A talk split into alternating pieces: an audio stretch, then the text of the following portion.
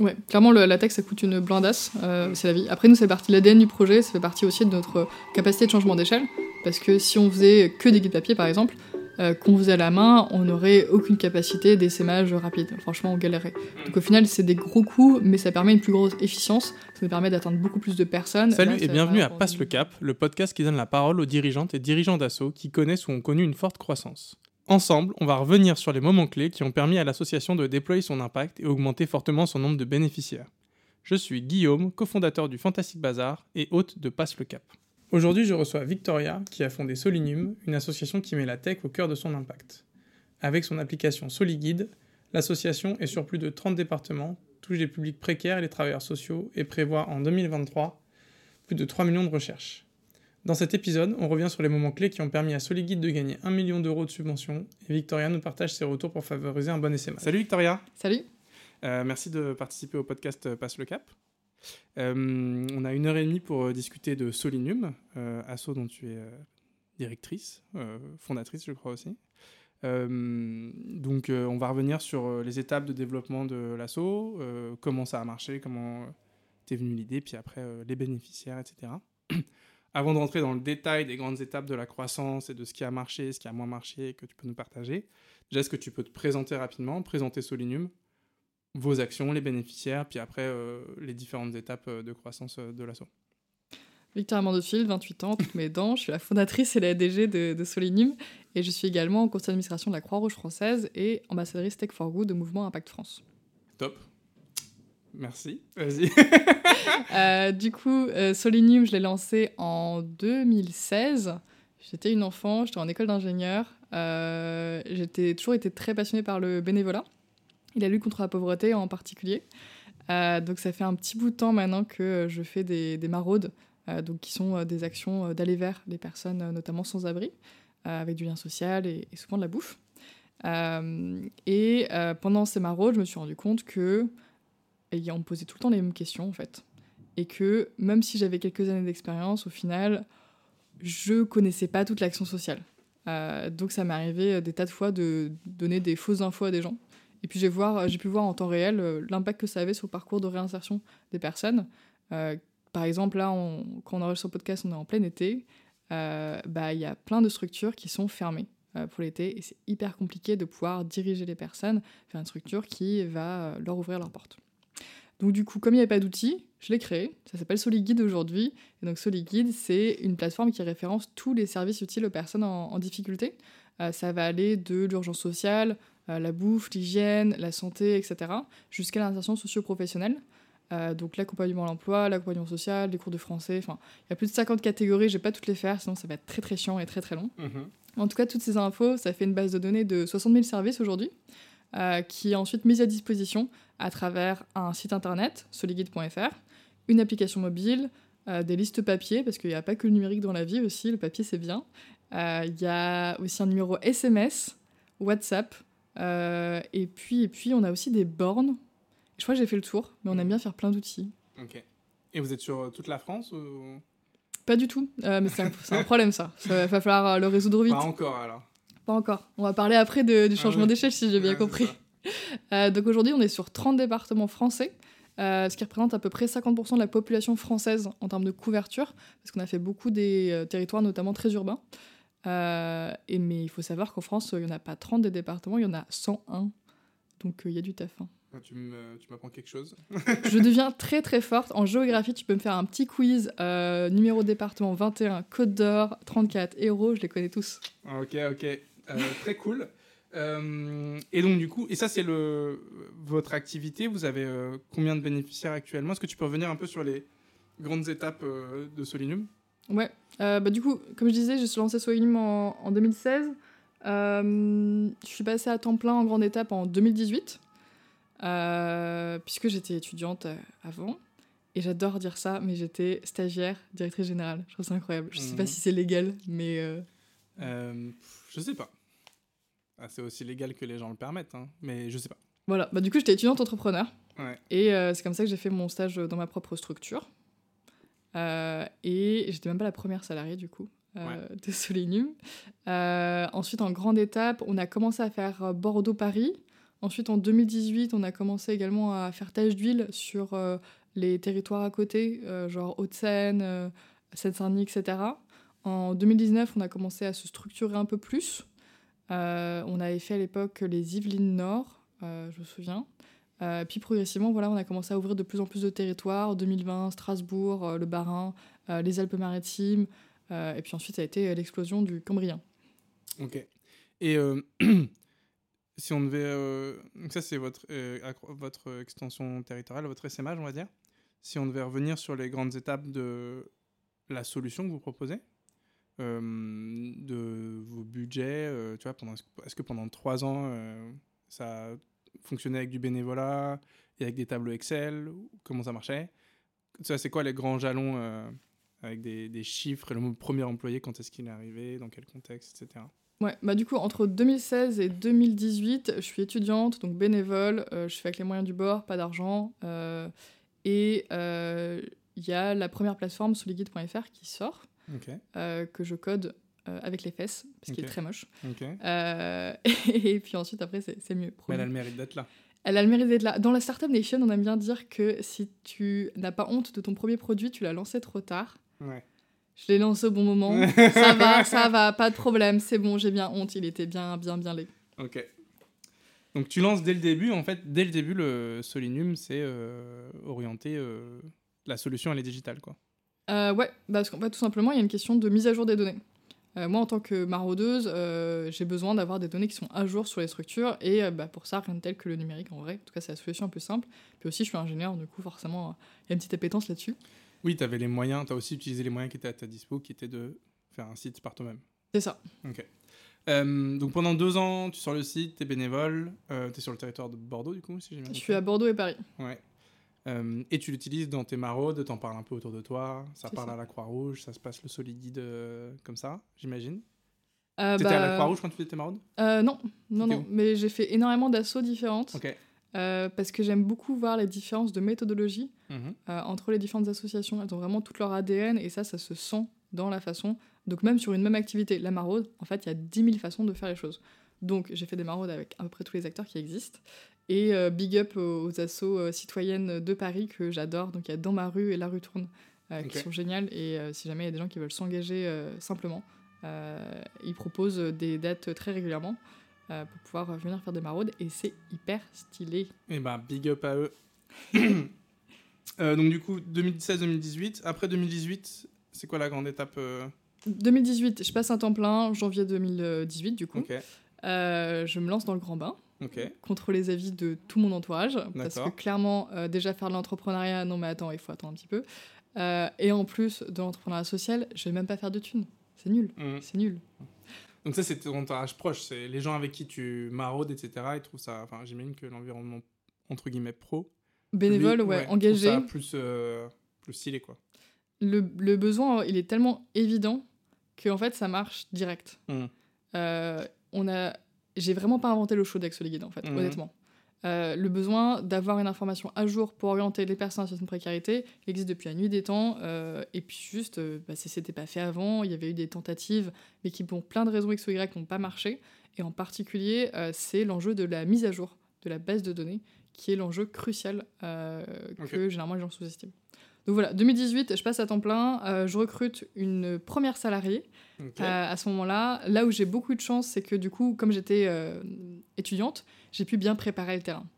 Donc, j'ai pu préparer mes business plans, etc., que je n'ai jamais ouvert, mais voilà, je les ai faits. Et j'ai commencé à lever un petit peu des fonds. Donc, au début, c'était pas des subventions parce que généralement, c'est le public était un peu frileux. Mais par contre, on a eu le- la chance d'avoir des, des sous, par exemple, de fondations comme la fondation Vinci. Et si on a fait tous les concours qui existent, que ce soit sur la tech, sur le social, on a tout écumé, on a plein de petits trophées. Et en fait, ça fait des petits sous, déjà. Et puis en plus, ça fait de la crédibilité. Et ça, ça nous a énormément aidé parce que je sortais de nulle part, donc euh, en termes de street cred, euh, zéro pointé. Donc là, tu dis que euh, en 2018, quand tu passes à plein temps, que t'as, il y a une- je pense qu'il y a une latence comme tu étais étudiante. Je pense que tu as eu des moments où tu étais étudiante à plein temps sur le projet, mais que en fonction des examens et des rendus, euh, ça fluctue. À un moment, tu passes à plein temps. Vos premiers budgets, c'est toi qui, euh, qui, qui bombarde sur tous les, tous les appels à projets, euh, tous les concours, euh, sur tous les territoires où tu es. euh, qui ça, j'imagine ça crée de la, ça te crée du réseau, de la notoriété, ça structure aussi ton discours, ta manière de construire. tu vois aussi ce que les gens ils attendent pour financer, etc. Et tu arrives à sortir un budget, du coup tu payes quelqu'un. C'est ça. Et là vous êtes genre en termes de nombre de bénéficiaires, tu arrives à évaluer parce qu'en fait du coup, est-ce que tu arrives à évaluer le nombre de bénéficiaires euh, finaux? Sur Solid, c'est hyper dur parce qu'on est sur euh, de l'indirect. Ouais. Euh, donc, casse cette mesure d'impact. Euh, mais ce qu'on regarde nous beaucoup, c'est le nombre de recherches qui sont faites sur Solid. Ok.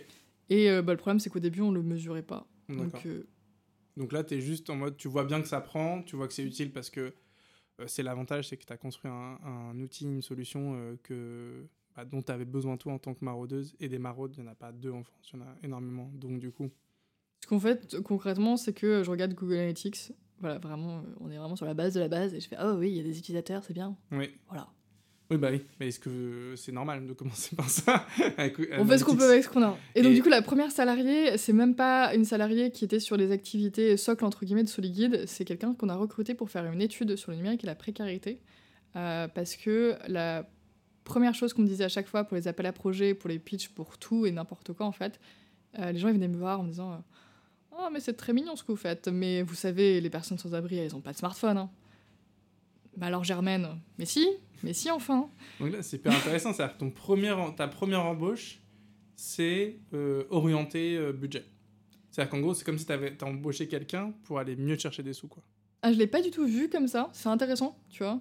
Euh, c'est pas du tout quelqu'un que j'ai embauché pour mieux chercher des sous, c'est juste que profondément, personnellement, ça me saoulait. J'avais envie de hurler. Euh, au bout de la dixième Micheline, Germaine euh, et Germain qui viennent me voir pour me salue, dire que. Qu'on salue. bisous. Bisous la famille. Qu'on salue en disant Non, mais il n'y a, pas de- y a pas de smartphone pour les personnes sur domicile fixe. Je trouve ça complètement euh, stupide. Et en plus, il y avait des vrais impacts euh, auprès des personnes que je connaissais, que j'accompagnais. Parce qu'il y a plein de personnes qui me disent Bon, bah voilà, pour les personnes en tout cas qui font de la mendicité, euh, ce qui n'est pas forcément le choix de tout le monde, euh, elles vont se faire cracher dessus si elles ont un smartphone. Donc elles vont le cacher. Parce que vous comprenez, ça fait pas assez miséreux hein, euh, Mm. d'avoir un smartphone. On considère que c'est un luxe aujourd'hui encore. Et en plus, on était en 2018, hein, donc ça fait longtemps, ça fait, Ouais. ça fait 5 ans quand même. Et c'est toujours le cas aujourd'hui. Oui. Donc, euh, comme j'en pouvais plus, on a fait une étude sur le numérique et la précarité qui a montré que, en fait, euh, on a fait un sondage sur toute la France, on s'est baladé partout, c'était hyper fun. Euh, Il y a 70% des personnes sans domicile fixe euh, qui ont un smartphone. Ça veut pas dire que c'est facile l'accès numérique, il y a plein d'enjeux sur la connexion. La plupart du temps, les personnes, elles ont des cartes prépayées, c'est pas fou. Mais, et puis il y a des enjeux aussi de, compétences, etc. Mais n'empêche que l'accès numérique, c'est pas un luxe, c'est aujourd'hui une nécessité. Et ça, on avait vraiment besoin de le, de le prouver. Donc, euh, je pense qu'en fait, si on regarde un peu les, les déploiements de, de start-up, en général, tu commences déjà par faire une étude de marché, machin, etc. Et ensuite, tu lances ton produit. Bah, j'ai déjà fait lancer le produit qui avait une utilité. Et ensuite, j'ai rechopé des chiffres clés euh, qui, en fait, étaient utiles et qui me manquaient. Ok. Euh, très clair. Donc ça, c'est en 2018 Ouais. Euh, il se passe quoi de 2018 à 2020, on va dire? C'est quoi les grands, les grands jalons après? C'est, euh, Tu m'as dit qu'en 2021, euh, en préparant le podcast, que vous étiez 11 employés, c'est ça Ouais. Euh, et qu'après de 2021 à aujourd'hui, vous êtes passé à 34-35 Ouais. C'est quoi les grandes étapes entre, 2020 et entre 2018 et 2021 qui fait que tu passes de 1 à 11 et après de 2021 aujourd'hui à de, de 11 à 34 Euh, bah, franchement, on peut dire qu'il y a 3-4 phases de changement d'échelle. Donc en gros, entre 2018 et 2021, on est en mode euh, on déploie des trucs à l'ASBEL. Donc euh, on a des opportunités, il y a des territoires qui voient qu'il y a un besoin, il y a des associations qui nous appellent, qui nous disent bon bah là, euh, on a besoin de quelque chose comme ce viendez. Et donc on vient. euh, et on déploie Soliguide, mais avec les moyens du bord, avec ce qui existe, etc. Là, il y a vraiment une démarche de structuration où l'un des gros critères de succès de Solim aujourd'hui, clairement, c'est la documentation. C'est-à-dire qu'à chaque fois qu'on a fait des déploiements de territoire, on a euh, documenté à chaque fois qu'est-ce qui marche, qu'est-ce qui marche pas. Et donc on avait des Google Docs, tout claqués au sol, Mhm. euh, où il y avait marqué euh, comment gérer la base de données, deux pages. Euh, deux pages est devenu plusieurs documentations spécifiques sur la création, la mise à jour, le machin, etc. Euh, est devenu aujourd'hui une énorme méthodologie pour déployer. Mais voilà, il y a eu plein d'étapes, et donc entre 2018 et 2021, c'était vraiment cette étape de structuration, de méthodologie, et puis de déploiement un peu euh, à l'opportunité. quoi. Là, du coup, on arrive en 2020, euh, et on a le confinement. Euh, on est euh, pas beaucoup de salariés à l'époque, du coup on doit être 7 salariés à tout casser, un truc comme Mhm. ça. Enfin vraiment, pas la folie. Ça dépend pour qui. Hein? oui, bon. Bah, comparé aux 34 de maintenant, ouais. Mais donc 7 employés. Donc confinement 2020, euh, tout d'un coup tout s'arrête, bah, y compris l'action sociale. Euh, je me vois encore euh, dans mon sous-sol parisien à me rendre compte que ah bah merde on est tous bloqués. Et surtout, ça veut dire que toutes les infos qu'on a pour orienter les personnes, elles sont plus bonnes parce que les associations elles sont complètement perdues, elles ferment, elles ferment pas, etc. Et donc là on se laisse pas décompenser. Concrètement, on y va à fond, on met à jour toute la base de données en une semaine. Euh, on appelle tous les acteurs, on leur demande ok vous êtes ouverts, vous n'êtes pas ouverts, on met tout à jour euh, pour que les personnes sur les sept départements qu'on a à l'époque, elles puissent être bien orientées. Ensuite, on va voir les acteurs qu'on a qui sont partenaires et on leur dit ok les mecs, de quoi vous avez besoin? Donc on note tout et on développe au maximum. Des fois on fait des, des protos, des trucs un peu moches, un peu sales, etc. Mais en tout cas on développe tout ce qui est nécessaire pour pouvoir répondre à la crise, pour pouvoir se coordonner entre acteurs de la solidarité et pouvoir bien orienter les personnes. Et là, juste l'impact, il est incroyable. C'est-à-dire que en 2019, on avait genre 91 000 recherches qui étaient faites sur SoliGuide. En 2020, on a fait euh, plus 500%. Enfin, c'était euh, la folie. Quasi 200 000, quoi. Et, euh, et du coup, euh, on se rend compte qu'on a, un- un- on a un énorme impact social, notamment pendant les crises, pour pouvoir bien orienter les personnes à un moment donné où les gens ne savent plus aller. Et euh, en temps normal, si on est quelqu'un qui est dans la solidarité depuis longtemps, bon bah tu connais euh, la structure à, connaît, à côté, peut-être que tu n'as pas les informations exactement à jour, mais voilà, tu connais un petit peu. Là, pendant les crises, bon bah euh, c'est remise à zéro total et le numérique a un avantage immense puisqu'il peut être mis à jour en temps réel. Donc là, ce que tu dis que le Covid, ça a été l'occasion pour plein d'acteurs de la solidarité d'utiliser SoliGuide Ouais. et de l'intégrer dans leur, leur usage au quotidien parce qu'en fait, c'était le seul endroit où, par le travail manuel pour le coup, euh, d'appeler tout le monde pour mettre à jour la base pour avoir des infos qui sont qualifiées. euh, c'était un des seuls, c'était un des, un des outils. Alors je connais, je sais pas ce qu'ils utilisaient, mais un des outils dont ils pouvaient être sûrs de l'information et qui pouvait les aider à travailler dans un contexte super particulier, quoi. Mm. Donc, en gros, ça a créé de la structure dans un moment hyper déstructuré. C'est ça. Et euh, moi, franchement, je suis très fière de, de ce moment-là euh, parce qu'il y a beaucoup d'organisations qui ont implosé, qui ont tout arrêté, qui ont fait bon, bah, on reprend après. qui euh, Enfin, il y a eu plein, plein d'enjeux. Puis en plus, tous, on avait, euh, tous et toutes dans l'équipe, euh, nos enjeux personnels. C'est quelque chose qui est très anxiogène. Mais voilà, on s'est pas démonté. On a fait un plan strat, on a fait ok, on y va, c'est parti, on se met en branle et on y allait. Et je pense que c'est vraiment un, moment clé dans la structuration de Soyem. Ce qui était aussi important aussi à ce moment-là, c'est à quel point ça a pu ouvrir les vannes sur les contacts. Il y a des personnes qui nous calculaient pas du tout, euh, des collectivités, des gens hyper importants, etc., qui nous appelaient d'un coup au téléphone euh, et qui nous disaient ah bah du coup qu'est-ce qu'on peut faire ensemble, comment ça se passe, etc. Euh, il y avait vraiment eu un effet libérateur de d'habitude dans le social et d'ailleurs dans plein d'autres secteurs, il faut quand même avoir une certaine crédibilité qui s'acquiert avec les années. Si tu es un petit nouveau, on te respecte pas, pour schématiser hein, vulgairement. Euh, et là, bon bah, il n'y avait plus de guerre de chapelle, il n'y avait plus de bidule, pas machin et compagnie. C'est bon, on était tous euh, dans un même objectif. C'est, euh, bah en fait, c'est la grosse merde, il faut qu'on aide les personnes, c'est parti. Les enseignements qu'on a eus de, cette période-là, c'est de pouvoir capitaliser sur ce qu'on faisait bien, parce que du coup, ce qu'on qu'on avait comme structuration qui tenait la route, c'est ce qui nous a permis d'avoir autant d'impact social pendant ce moment-là. Et c'est aussi une grosse frustration sur les territoires où on n'était pas. Parce que là, du coup, sur les sept départements où on était actifs, trop bien, on a pu énormément aider, mais en fait, on n'arrêtait pas de recevoir des messages partout en France, et euh, bah, on n'y était pas. Hmm. Et donc c'est un peu la, la jeunesse du moment où je me suis dit, c'est bien de se déployer un peu à l'opportunité, là où il y a de l'utilité, pourquoi pas, etc. Mais au bout d'un moment, il faut vraiment structurer une démarche de changement d'échelle, parce que pour la France et pour les crises à venir, on a besoin d'avoir une base de données unifiée, centralisée de la solidarité. Parce que des crises, il y en aura beaucoup d'autres, et il va falloir qu'on soit prêt, qu'on soit solide. Ok. Et donc après ça, jusqu'à 2000, euh, donc post 2020. Après, on reviendra sur toutes les clés de tout ce, tout ce qui t'a pas- tout ce que tu perçois comme être euh, des conditions de toi ce que tu as gardé au fur et à mesure du temps. Toi, t'évoquais là, on a on a pu voir ce sur quoi en fait on ce qui nous a aidé, etc. Je pense que euh, du coup, c'est intéressant parce que tu as plusieurs phases de croissance avec des phases euh, différentes, soit euh, croissance du système, soit SMH, etc. Et ton retour d'expérience sur en fait ce qui a permis de continuer à croître, à passer de 11 à 34 en, en deux ans, je pense que c'est pas une mince affaire en vrai. Quand tu sors du, du Covid, euh, vous avez, euh, c'est la preuve euh, parfaite de votre utilité sociale, tu viens de l'évoquer, et ça- en même temps que c'est génial, tu as plein de sentiments négatifs du fait qu'on te, on te demande là où t'es pas. Euh, c'est quoi l'étape d'après euh, et comment en fait tu passes de 11 à 34 Il y a j'imagine des financements aussi. Là à ce moment-là, vous avez combien de budget au Covid? Euh, je sais même plus c'est quoi le budget euh, Covid de 2020 parce qu'il était vraiment bordélique.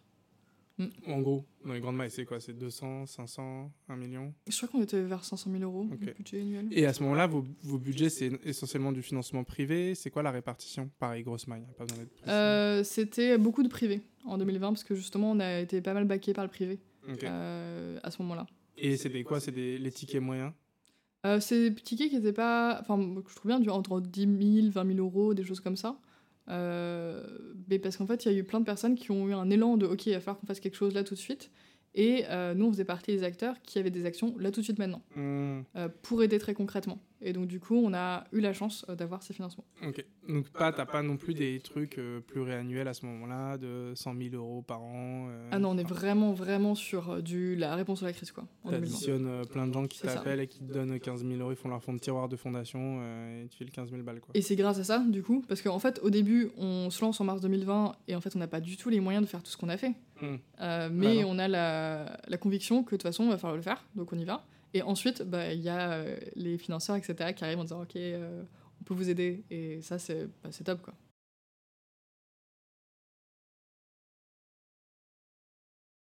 Mais ça, c'est un truc qui, est- récurrent, je trouve, dans le travail asso, qui est un peu vrai aussi dans le monde entrepreneurial. C'est qu'en gros, on te donne de l'argent quand on a. Quand... En fait, on te donne pas de l'argent pour faire ce que tu as à faire, on te donne une fois que tu as bien montré que tu savais faire. On te donne l'argent. Il y a un peu un truc de. T'aimerais que ce soit un peu plus en avance de phase que, Ouais. tu hoches de la tête. Je hoche de la tête, mais ça se voit pas, je vais hocher de la tête en, en audio. c'est bah, c'est ça qui est un peu relou, c'est que tu as, besoin de, de faire les choses et ensuite on te file de l'argent. Mm. Euh, mais euh, au final, tu avais besoin de l'argent et de la trésorerie, notamment avant. Ouais, bah ça, ça, c'est la question de la prise de risque. En gros, euh, je pense dans la philanthropie, il n'y a pas encore la culture de hum, donner pour voir, tu vois. Ça dépend des acteurs. Ça dépend des acteurs, mais dans l'ensemble. Oui, non, mais il y a des acteurs qui, qui font ce travail-là. Euh, mais c'est pas la culture générale de la philanthropie, quoi. Ouais, tout à fait. Moi, ce qui me rend particulièrement ouf dans la philanthropie, c'est euh, les acteurs où ça va être euh, fonds d'attention entreprise qui va donner des tickets de 5000 euros à 10 assos, tout en ayant une équipe de 3 salariés à temps plein sur la fondation. On fait le calcul. Mhm. Euh, et, euh, et pour avoir les 5000 euros, il va falloir faire une campagne de vote auprès de tous les salariés pendant deux mois, plus faire des événements de team building, etc. Et les mecs, on n'a pas le temps. Bah, surtout, c'est euh, un chantier, hein, la philanthropie en France et la philanthropie en général, mais là, on est clairement dans le. En fait, les assos sont utilisés pour faire du, de la marque employeur, de la com interne, etc. Quand tu donnes 5000 euros à une asso et qu'en fait, euh, c'est un projet qui coûte 500 000 en, en budget interne, la question, c'est en fait, euh, est-ce que tu veux vraiment donner de l'argent à une asso pour qu'elle travaille ou est-ce que tu veux créer un, un événement interne? Et là, de ce que tu racontes, c'est un événement interne. Évidemment, heureusement, il n'y a pas que ça dans la philanthropie. Il y a plein d'acteurs qui financent vraiment sur le long terme et qui s'intéressent. Mais il y a aussi euh, le niveau zéro de la philanthropie, c'est ça, quoi. C'est une excuse pour créer des choses qui ont des vrais gains en interne et pas qui apportent pas non plus beaucoup de valeur à l'assaut. Ça coûte... Et l'assaut qui y va, en fait, ça lui coûte plus cher en temps humain de d'essayer d'avoir ces 5000 euros là que les 5000 euros qu'elle va obtenir. quoi. Après, dans une partie des cas, c'est de bonnes gains, entre guillemets. Enfin, faut qu'il y ait un donnant-donnant, c'est Ah oui. important dans le don, mais faut pas que ça soit abusé. Euh, je trouvais ça intéressant, là, il y avait un appel à projet de, euh, du cabinet de l'ESS, euh, de l'État, qui a lancé un appel à projet pour le changement d'échelle des acteurs. Donc, il y avait euh, des prix euh, 100, euh, 100 000 euros, euh, certains plus, plus faibles, je crois, 20 000 euros, etc. Et donc, il y avait un mec qui avait calculé euh, le coût pour les associations, parce qu'il y avait des centaines d'associations qui ont postulé à cet appel projet de Marlène Schiappa. Et donc, en temps humain, ça coûtait beaucoup plus cher que l'argent qui était distribué. Donc c'est un peu le serpent qui se mord la queue. Et des fois, je me dis qu'à force de faire des sélections sur des sélections sur des sélections, ben, en fait, on perd énormément de temps. Des fois, il faudrait juste mettre des gros tickets plutôt que des petits tickets euh, sur un nombre réduit d'acteurs et en arrêtant euh, de nous emmerder. Quoi. Ouais, c'est un peu un échange que j'avais eu avec euh, Sébastien, Sébastien Kfoury de La Cloche, qui, qui, qui dit qu'à un moment, il faut potentiellement, à terme, il va falloir augmenter le volume des tickets et reconcentrer les financements, quoi. Et pas essayer de financer tout le monde. Et, parce qu'en fait, effectivement, il y a, y a des enjeux d'échelle, en fait, qui sont... Effectivement, j'ai pas l'impression qu'ils sont soit très abordés d'un point de vue... Ils sont pas très rationalisés par les acteurs. Mm. Même si, effectivement, pour, un, pour une asso, d'avoir 100 000 euros de la part euh, du cabinet euh, de Marlène Chapas, c'est quand même pas rien. Mais c'est que tu cumules tout le projet, tu te dis, ouais, il y a peut-être un souci, quoi. Mm. Euh, je me suis un peu perdu. Oui, donc là, vous avez en 2021... Tu en pourras deux- recouper, rechanger, Mm. etc. non, non, non, on va recouper au minimum. Le 2020, euh, le... tu as, ces budgets-là, tu as un financement essentiellement privé, etc. Aujourd'hui, tu as eu du financement public. C'est quoi là? Du coup, tu te dis on va faire de l'essaimage. Euh, Est-ce que c'est toi qui fais de l'essaimage et qui trouve des financements? Est-ce que c'est des gens qui viennent te voir finalement post-Covid en disant il faut essaimer, on a de l'argent pour toi? Comment ça marche? Euh, ça marche un peu des deux. En gros, euh, bon, déjà 2020, c'est une année. euh, Il n'y a, pas que un confinement, il y en a plusieurs, etc. Ouais. On a fait genre 5-6 mises à jour. C'était Oui, on s'est bien marré. c'était trop fun. Mm. Euh, mais il y a quand même la, la conviction qui se dégage de ok, c'est mignon, il va falloir qu'on soit sur beaucoup plus de territoires, let's go. Donc moi, je commence à formaliser une vraie stratégie de changement d'échelle. Je me paluche toutes les documentations de la vis qui sont exceptionnelles sur le changement d'échelle. Euh, et tout ce qui peut exister. Je fais des retours d'expérience avec euh, plein d'entrepreneurs sociaux parce que je trouve que c'est le truc le plus utile de faire des retours d'expérience. Et euh, 2021 arrive et euh, il y a un énorme appel à projet euh, de France Relance. Euh, France Relance qui est. qui est du Pour ceux qui coup ne connaissent pas. euh, on n'est pas les moires si courtes quand même. Euh, France Relance, parce qu'on en a vu partout, c'est euh, l'État qui investit massivement pour euh, redynamiser le pays suite au Covid. Donc on arrive, on est fin 2020, euh, début 2021, euh, il y a cet énorme appel à projet France Relance qui est lancé, avec notamment un axe sur la lutte contre la pauvreté. Donc nous on voit ça, évidemment c'est parfait parce qu'on est vraiment sur de l'essaimage de structures qui ont fait leurs preuves, euh, on est sur des gros tickets, évidemment il y a plein d'incertitudes, mais voilà, on y va. Euh, et euh, on postule pour cet appel à projet au niveau national. On demande euh, un million d'euros, qui est plus que le, le budget qu'on avait à l'époque, mais c'est pas grave. Euh, je, je fais une. On, on rentre un peu dans le détail du coup, sur avant d'arriver sur la, la conclusion, qui est heureuse, je crois. Euh, comment est-ce que tu comment est-ce que tu décides de demander un million d'euros? Euh, ouais. Ça te paraît logique quand tu fais le dossier? Tu te dis vas-y, on y va, on demande un million, on aura 100 000. euh, comment ça marche? Bah, Déjà, je pense que souvent dans les dossiers, on, euh, on met trop bas, alors qu'en fait, mieux vaut mettre plus haut. Et dans le pire des cas, si le financeur il aime vraiment le, le projet, bah, il donnera moins. Mais voilà, mieux vaut faire l'un que l'autre. quoi. Pour aller dans ton sens, est-ce que tu as déjà pâti d'avoir trop demandé? Euh, je crois pas, ou peut-être on me l'a pas dit.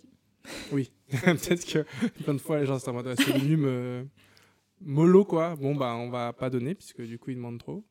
Ça tu le sauras pas effectivement. Mais je pense que dans une bonne partie des cas, on, se... enfin, on met trop peu et du coup on est obligé de se taper euh, 3 millions d'appels à projets. Là on pourrait en faire 2-3 et du coup gagner beaucoup en efficacité. C'est un retour que j'ai de beaucoup d'assauts, hein, d'assauts qui et qui notamment en fait euh, sont pas dans des hum, dans des euh, fatigues RH fortes, euh, etc. C'est qu'en gros euh, ils ont pris le parti à un moment de demander que des gros tickets et limite de pas prendre des petits. Genre c'est un peu un contre-intuitif, mais c'était Guilhem de Chérit qui me disait moi c'est assez rare qu'on prenne, ou même Ashoka, je discutais avec Ashoka, les tickets à 10 ou 15 000, en fait, quand tu as du travail à faire, ça peut, selon ce qu'on te demande comme résultat, en fait, ça peut être contre-productif et il faut savoir dire non quand ça te demande de faire trop un pas de côté sur ce que tu fais et que ça te demande bah, du coup de faire le même travail avec trois personnes pour avoir les 50 000 euros que tu cherches à la base. Quoi. Donc effectivement, euh, je peux que abonder dans ce sens-là où il y a un vrai sujet de se permettre de demander plus. Euh, et personne m'a dit qu'il en avait pâti effectivement de, de demander trop. Faut que ce soit, faut que ce soit logique par contre. J'imagine qu'il faut que tu dimensionnes un projet qui ressemble à- au budget que tu demandes. Quoi. Exactement. Bah, là, pour le coup, moi je prends toujours les 10-15K hein, clairement. Mais Ouais. par contre, ce qui est très juste, c'est qu'il faut que ça aille dans le sens du projet. Euh, je trouve que dans l'associatif, on est pas mal pris comme des prestataires parfois. euh, notamment des pouvoirs publics, ce qui fait qu'il y a des appels à projets qui sont lancés, et même si c'est pas exactement dans la mission de l'association ou exactement son activité, bah vas-y, on fait un pas de côté, on twiste un petit peu ce qu'on fait. Bon, bah là, c'est que pour euh, les femmes réfugiées, on va faire un programme spécifique, etc. Et je pense pas que ça soit très bénéfique au final pour personne, parce que euh, si c'est pas exactement l'expertise de l'association, c'est pas vraiment sa mission, il y aura toujours des, tensions. Et donc voilà. Donc nous, on prend euh, tout, mais par contre, il faut vraiment que ça soit. On va pas vendre ce qui n'existe pas. Donc c'est toujours dans notre mission sociale. Et c'est justement ce qui s'est passé pour cet appel à projet de France Relance, puisque moi j'ai fait un petit strat de changement d'échelle et la strat, c'était de se dire, ok, euh, maintenant, on va falloir faire un truc un peu coordonné. L'objectif, 101 départements à terme.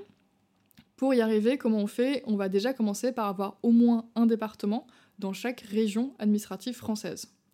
Et donc, euh, cet appel à projet correspond à cette ambition. Euh, on demande d'avoir les sous-sous nécessaires pour lancer, c'était genre 13 départements à l'époque, je sais plus. Non, je crois qu'on avait demandé 11 et qu'on a fait 13 au final avec les mêmes sous. Bref, euh, l'objectif, c'était de lancer au moins un département dans chaque région française. Donc, en gros, euh, moi, c'était, euh, je me souviens, c'était vers Noël 2020. je me suis tapé des visios avec toutes les régions en France pour leur dire les mecs, si on faisait un département Soliguide dans votre région, ça serait quoi The département prioritaire? Et ensuite, quand les acteurs régionaux me disaient tel ou tel département, bah ensuite, j'allais voir le département pour leur dire qu'est-ce que vous en pensez, est-ce que vous seriez chaud, pas chaud, etc. Et donc, du coup, c'est comme ça qu'on a fait euh, la réponse à l'appel à projet, qu'on a une réponse positive. On était incroyablement heureux parce que, euh, en fait, dans tous les résultats des appels à projets nationaux, il y avait que des bons gros acteurs qui sont là depuis très longtemps. Et il y avait nous. Voilà. Ok. Super intéressant. Je vais euh, revenir là-dedans parce que je trouve qu'il y a quelque chose à tirer. Donc, moi, il y a une première chose que je, que que je retiens, c'est ce que m'avait dit Anthony de Diversity c'est que quand tu parles à l'État, il faut parler gros. En fait, c'est parce que tu as. faut accepter que si l'État te donne de l'argent, c'est que tu veux aller sur tout le territoire. Quoi. Donc en gros, leur dire euh, je vais faire tous les départements, alors pas du jour au lendemain, mais point de départ, ça, en tout cas, ça, ça, ça rejoint un truc que m'avait dit Anthony sur si tu veux te faire financer par un ministère, il faut que ce soit à l'échelle de la France. Si tu peux pas te faire financer par un ministère alors que tu veux ouvrir deux départements en Bretagne, là tu parles à la région de mm. Bretagne. Donc là tu parles à l'État, et donc en fait il faut avoir un discours. Euh, au niveau de la France. Et donc, euh, se projeter sur son département, c'est être convaincant pour l'État. Et pas sur. Euh, sans pour autant dire, je l'ai fait demain. mais voilà. Enfin, c'est ce que je. Là, c'est ma réaction. Est-ce que c'est du réel? Je sais pas, mais je trouve ça, ça fait lien avec ce que disait Anthony. deuxième chose qui est hyper intéressante dans ce que tu dis, c'est. Euh, tu as, dimensionné à partir du réel. C'est-à-dire qu'en fait, comment est-ce que tu as été convaincante? Moi, je me mets à la place des gens à France Relance. Je me dis, en fait, ok, ils sont petits, mais Là, elle me, elle me fait le résultat d'un travail de terrain qu'elle a fait avec les acteurs locaux pour identifier les bons départements pour faire son essaimage. J'imagine que tu leur as montré que tu savais essaimer, puisque tu leur as montré euh, combien ça coûtait d'essaimer, etc. As dû faire un J'imagine que tu as eu une visio ou, ou, une audition, ou même non, pas? Même pas. Même pas, juste le dossier. en fait, c'était vraiment, ils avaient énormément de dossiers à instruire d'un coup, c'était vraiment le, le giga bordel, beaucoup, beaucoup de financement, et puis tant mieux quelque part. Mm. Euh, et, euh, et, donc, du coup, il euh, y a ce que moi je retire comme expérience de ça, c'est qu'effectivement, tu as les gros acteurs qui, eux, de toute façon, allaient avoir de l'argent, même s'ils font des mauvais dossiers, il faut se le dire aussi. Ah non, ils ont des équipes de fous pour faire des bons dossiers. J'espère qu'ils font des bons dossiers. Hmm, pas sûr. Hein. Moi, genre, sans, sans, pour autant présager de qui que ce soit, il faut savoir aussi que, euh, je donner aucun nom, parce qu'en fait, j'ai pas d'exemple, j'ai des exemples sur d'autres sujets, mais un gros acteur en France a une capacité d'action et sur tout le territoire, et en fait, il y a de l'argent à donner, et en fait, tu prends pas trop de risques à donner à telle grosse marque qui, elle, de toute façon, en fait, est censée y arriver, ou si elle y arrive pas, c'est pas de ta faute en tant qu'État, tu vois. Si tu donnes à une petite marque comme Solinum, et qu'en fait, finalement, euh, bah, c'est de l'argent, euh, le fonds Marianne, tu vois, là, ça peut te retomber dessus. Non, mais tu vois, on va pas te retomber euh, je vais donner, euh, enfin, tu vois, genre, euh, une marque à laquelle je pense pas, genre. bref, toutes les grosses assos qu'on connaît, à qui on donne, de manière générale, qu'on peut voir dans la rue, ces assos-là, en fait, il y a un sujet de, peu de risques de la part de l'État, tu vois, je dirais. Là où toi, Solinium, bah, il y, a un peu, y a un risque pour Marianne potentiellement, surtout sur un million d'euros. Genre, qu'est-ce que vous avez fait avec notre argent, quoi. Et donc, du coup, eux, ils ont besoin de voir concrètement que tu as structuré ton activité et qu'en gros, ils sont juste en train vraiment de financer un truc qui tourne déjà, avec une ambition à la hauteur de, de l'État. Tu vois. Donc je trouve ça intéressant de se dire, si jamais une asso veut y aller dans des conditions qui ne seront jamais les mêmes, mais en tout cas, ce qui a attiré de ça, c'est le travail que tu as fait auprès des régions, auprès des départements. J'imagine que tu avais aussi des, des, bons, des bons Excel qui montrent, en fait, euh, qui arrivent à dimensionner, en fait, le coût euh, euh, d'un- d'une mise, en, une mise en place. Et puis après, il y a le jeu de la sélection. Quoi, en gros. Bah là, on est des ouf, c'est clairement la, la question de documentation. Donc, on savait déjà à peu près pour chaque département, en telle population, ça demande telle ressource humaine. Et donc, comme on est une association, il n'y a pas de marge, etc. C'est juste euh, coût. Et donc, du coup, quel coût ça va avoir sur quelle période, etc. Donc, du coup, ça fait qu'on était assez solide euh, sur euh, l'essaimage. Puis ça s'est prouvé par la suite. Mais je pense qu'il y a aussi une part aussi de, euh, bah, de prise de risque qu'il faut saluer euh, de la part de l'État. Où, euh, honnêtement, euh, je pense qu'il y a quelques années, on ne serait pas passé l'innovation sociale, etc., petit acteur, euh, mais jamais on donnerait euh, autant d'argent. Et je pense que, je sais pas pourquoi d'ailleurs, mais ils ont pris ce risque et euh, bah, Paris gagnant, pour le coup. Euh, mais c'est quand même quelque chose à, à saluer. Euh, c'est pas forcément quelque chose que j'aurais attendu euh, de la part d'une grosse machine comme l'État. Oui, et la preuve, il n'y avait pas beaucoup de petits noms comme ça. Quoi. Oui. Et je pense que ce qui a joué aussi, c'est le côté outil numérique. Donc, dans la culture de notre gouvernement actuel, il y, a un- il y a une appétence sur le fait que en fait, tu passes à l'échelle euh, par l'usage de l'outil plus que par les emplois. Quoi. Et donc, euh, ça peut aider aussi. Après, je ne sais, pas sais pourquoi ils ont décidé de ça plutôt qu'un autre, mais en tout cas, euh, super intéressant. Tu récupères un million d'euros. C'est la teuf déjà. C'est la teuf. C'est la teuf. C'est la teuf ou c'est la teuf et la panique? C'est la teuf. Là, t'es en C'est d'abord genre- la teuf. Ouais. Je me souviens encore, d'ailleurs, on était en call avec Charit Mhm. et euh, nous avons brisé leur tympan, puisque euh, du coup, euh, tout d'un coup, on a fait Ah Euh, On était très, très, très heureux. Ouais.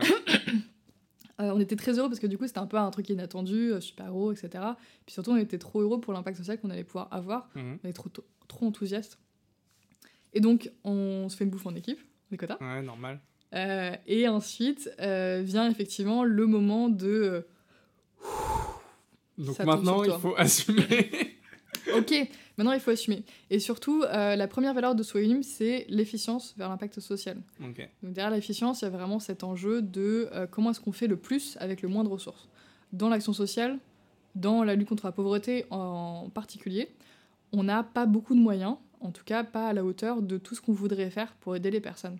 Et donc nous, on croit beaucoup qu'on se doit et qu'on doit à nos bénéficiaires que toute ressource qu'on a, qu'elle soit monétaire, qu'elle soit humaine, que tout, il faut qu'on l'investisse pour qu'elle ait le maximum d'impact social quelque chose qu'on porte très fortement. Et donc, du coup, quand on a ça, quand on sait que c'est euh, le contribuable, quelque part, euh, qui nous finance, bah, on n'a pas intérêt à déconner. Donc, les choses qu'on s'impose euh, dans le cadre de cet appel à projet, c'est, bon, évidemment, de, de faire le maximum sur l'impact social, mais c'est aussi le pari de la co-construction. Donc, on décide de créer un comité de pilotage national où on intègre à la fois l'État, avec euh, trois directions euh, générales interministérielles, et toutes les têtes de réseau associatives françaises qu'on peut avoir.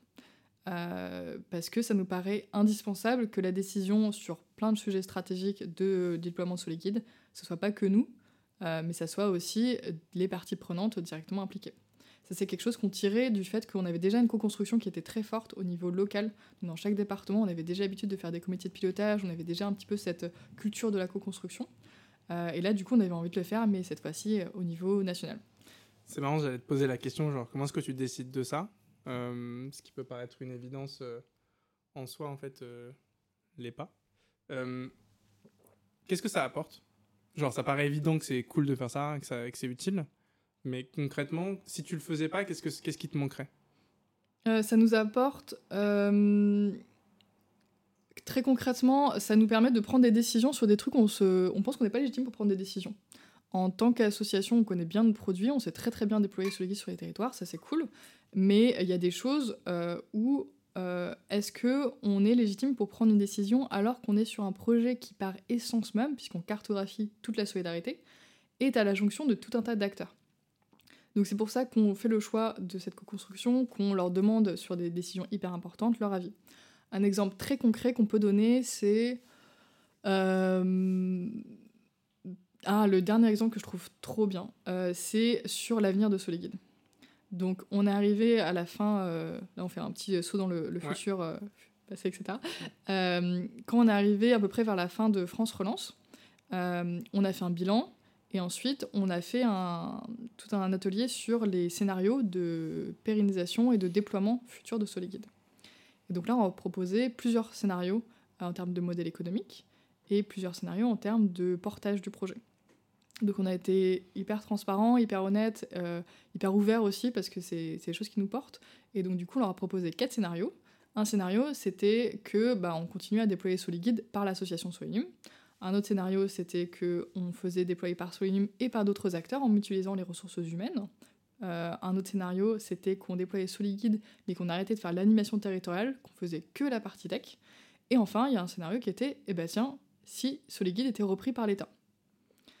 Et ça, c'est des décisions où concrètement, nous, on sait pas, enfin, on peut avoir des intuitions, mais au final, on, s'en fiche. Ce qui nous est important, c'est euh, qu'est-ce qui va avoir le plus d'impact social, qu'est-ce qui va le plus de sens pour les parties prenantes. Et donc, on leur a donné un pouvoir immense, qui est celui de décider de l'avenir de Soliguide là-dessus, et de se positionner sur les différents scénarios.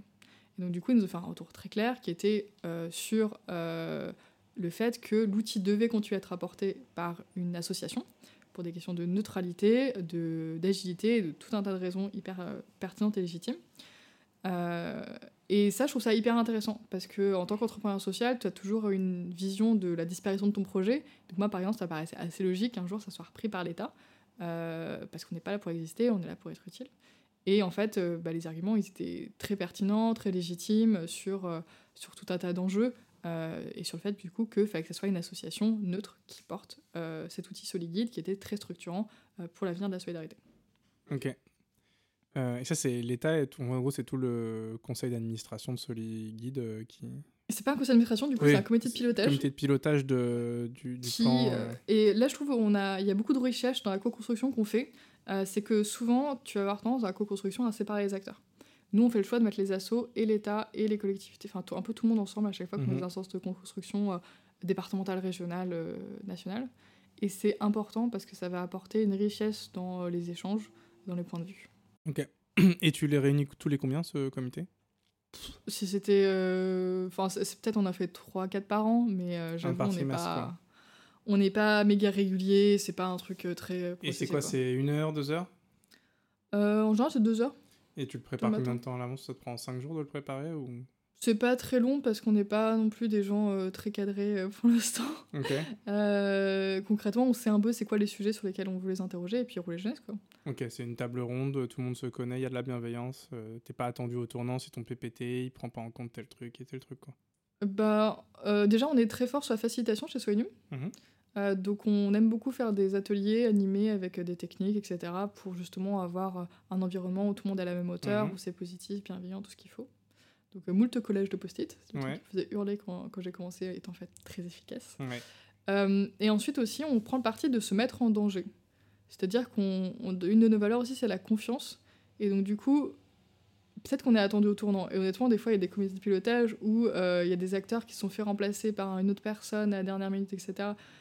Euh, qui n'était pas forcément hyper euh, pour le projet, qui était venu pour passer des messages, enfin des trucs un peu. Voilà. Mais nous, on s'en fiche, on se dit que euh, l'important, c'est de faire confiance aux acteurs, qu'ils ont des raisons de faire ce qu'ils font, que, bah, en fait, on va juste bosser tous ensemble et que on leur propose des options, on leur propose des choses, et ensuite, elles que pourra. Ok. Donc, on n'est peut-être pas très stressé du bulbe aussi, c'était pour ça. En tout cas, moi, ce que j'entends, c'est quand même qu'il y a un travail de, conception d'animation d'atelier. C'est-à-dire qu'en gros, même si, euh, même si ça se fait simplement pour faire de l'animation, il faut au moins une journée et demie euh, pour euh, concevoir le truc, s'assurer avec les collègues que ça fonctionne. même si tu fais ça en une demi-journée, en vrai, si tu veux avoir le temps de le faire, il faut une journée et demie. Avec les allers-retours, le temps de s'organiser, etc. Et qu'effectivement, c'est pas forcément c'est intéressant de savoir que c'est pas tous que c'est pas parce que tu as fait un comité de pilotage que tout le monde euh, que c'est stylé que tu donnes la parole que tu que des acteurs bienveillants des fois tu peux avoir des surprises. Euh, ça a quand même marché. Ça a quand même prouvé son utilité etc euh, et je pense que jouer collectif comme tu l'as fait c'était aussi une manière de moi ce que je, ce que je me dis c'est en faisant ça tu t'évites aussi qu'on vienne te voir en disant ouais t'as fait ça c'est pas bien. En fait tu dilues la responsabilité du destin du projet auprès des acteurs qui pourraient être aussi tes détracteurs. Euh, et donc, du coup, en fait, c'est une manière de. Parce qu'en fait, ce serait profondément, je pense, euh, vu la tournure du truc, ça aurait été illégitime, mais ça aurait été possible juste par le fait qu'ils sont pas dedans. En fait, en les embarquant, tu les obliges à se responsabiliser vis-à-vis de ce qu'ils, attendent de toi, ce qu'ils attendent d'eux, de la place de Solid là où, de manière générale, ils auraient pu être juste en mode, bah en fait, je, je, tire à balles réelles tous les six mois dessus, parce que de toute façon, je suis pas engagé, quoi. Euh, donc, y a un- je trouve qu'il y, a un- il y a un vrai truc à, à tirer de ça. La question que je me pose là, pareil, on est on- vraiment on focalise là-dessus, c'est j'ai évoqué le conseil d'administration. Comment ça navigue? Du coup, tu as un comité de pilotage qui décide du destin de Soliguide, d'une manière ou d'une autre, tu vois, ou en tout cas. Ouais.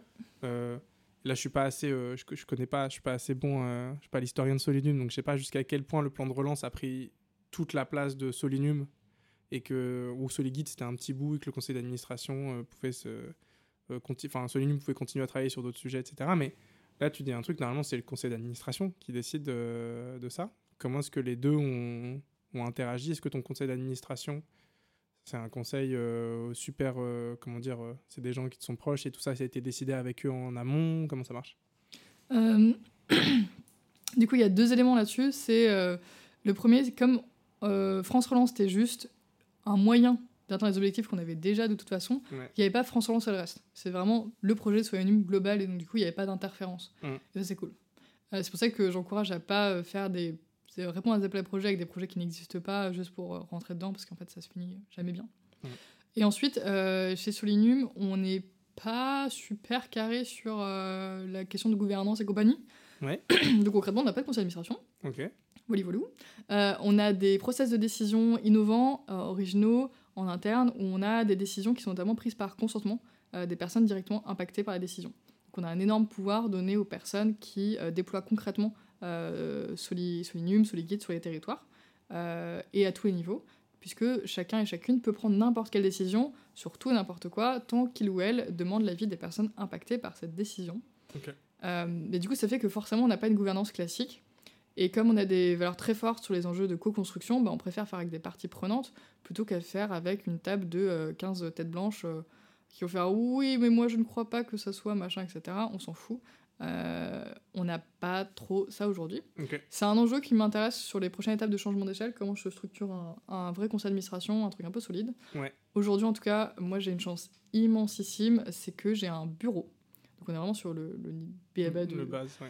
La base de l'associatif, un bureau, euh, donc tu as président, secrétaire, euh, trésorier, hein, et que j'ai des personnes du coup qui ont déjà accepté de rejoindre le bureau, parce que quand on est une petite association, à la base, euh, c'est juste impossible d'avoir quelqu'un qui veut bien rejoindre ton bureau, personne veut. Parce qu'en plus, t'es bénévole.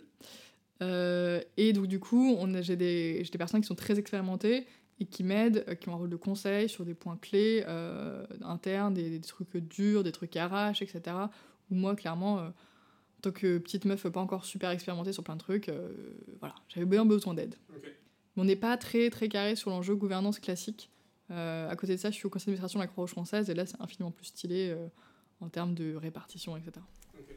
Euh, oui, donc en gros, c'est un bureau qui est en support et euh, d'une manière ou d'une autre, il te laisse décider de ce que vous faites en interne, de qui est l'assaut et comment elle s'organise, etc. Bah, je trouve que souvent les personnes qui euh, traitent directement les problématiques vont être celles qui vont être les plus à même de trouver des solutions. Donc c'est ce qu'on prône chez Soignum. Euh, J'ai trop connu dans ma vie des associations où euh, il y avait du coup des méga conseils d'administration, des méga bureaux et genre deux salariés, parce que c'est un peu le classique, hein, et que c'est des salariés qui sont en souffrance parce que on leur on leur dirige des trucs, on leur donne des, des décisions qui n'ont aucun sens au regard du terrain. Enfin, Euh, oui, c'est une gestion budgétaire, quoi, en fait. Oui, c'est une gestion budgétaire, et puis c'est une gestion éloignée de- des réalités. Pff, Franchement. euh, Et puis il y a une telle lourdeur, une telle, euh, un tel délai, parce que du coup, ton conseil d'administration, tu le réunis tous les X temps, donc Mm. euh, c'est pas en cas d'urgence que tu vas faire des trucs de fou. Hein. Ouais. Euh, donc, euh, moi, je suis très intéressée par comment est-ce qu'on peut faire pour rajeunir un petit peu euh, tous ces concepts. De toute façon, il n'y a pas de deux gouvernances qui se ressemblent, il y a des gouvernances qui ressemblent à leur organisation, et, et c'est ça qu'il faut faire. Euh, si on revient du coup au moment où tu récupères le million, Et sous-sous vous êtes combien à ce moment-là? Vous êtes euh, 11, c'est ça?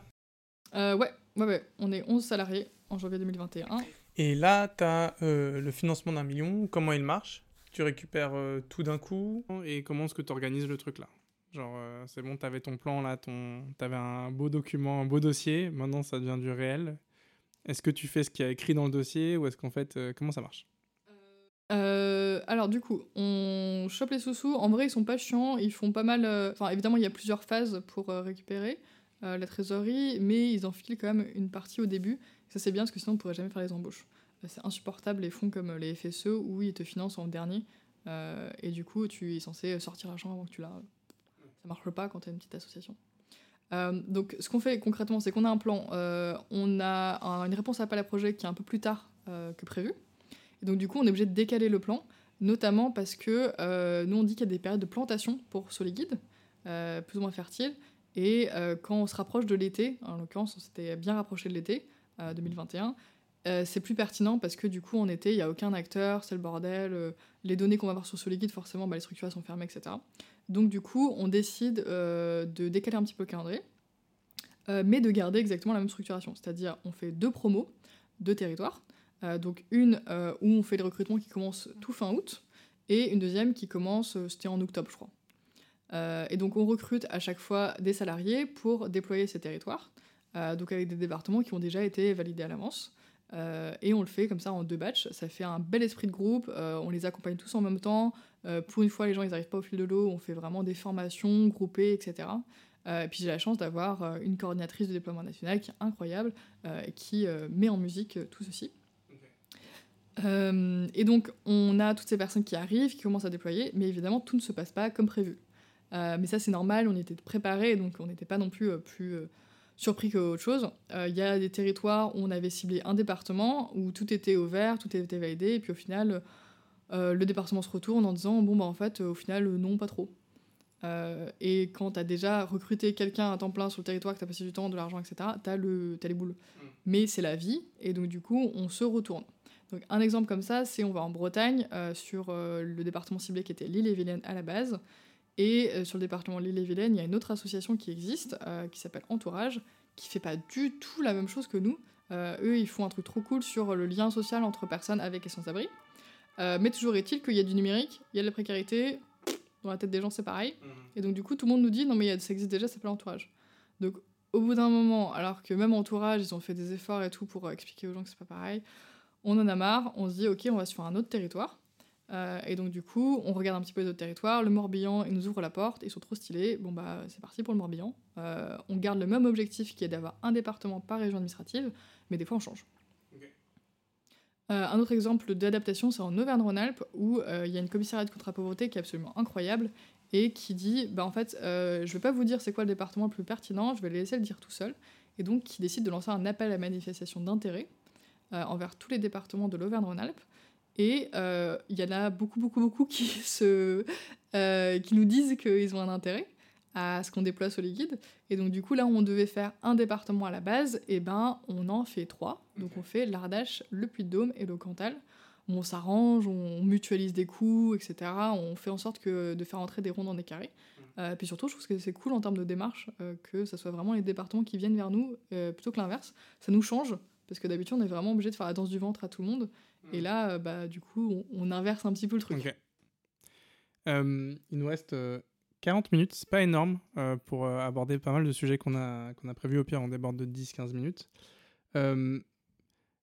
là, tu, vous lancez, vous déployez. Aujourd'hui, Solinum est encore dans cette dynamique. vous avez plus le financement de l'État, c'est ça? Ouais. vous, avez, vous continuez à SME Continuez à. Comment est-ce que vous on va juste finaliser là-dessus, si on peut, en 5 minutes, sur comment est-ce que tu restructures tes finances quand tu perds un financement d'un million? Genre, comment est-ce que tu vas trouver de l'argent ailleurs? Euh, C'est quoi les choix qui ont été faits? Et après, on arrivera sur euh, euh, plein de sujets qui m'intéressent, type, tu as évoqué la documentation, je crois que c'est un sujet clé à, à le digital, tu as évoqué le no-code, qui a été un levier énorme pour pouvoir construire tous ces outils que vous mettez en place sans avoir besoin de sortir des budgets énormes. Et donc, vous focalisez sur les SMH beaucoup plus que sur payer une équipe de dev au quotidien. Euh, il y a toutes les mesures d'impact que vous avez faites, super intéressant d'avoir retour là-dessus. Euh, et euh, la structuration RH qui va être intéressante. Et aussi, si on a le temps, toi, ton rôle, comment il a évolué au fil du temps, au fur et à mesure que la structure, elle change de taille. toi, ton rôle, j'imagine qu'il a beaucoup, beaucoup changé, de voir comment tu as appréhendé tout ça.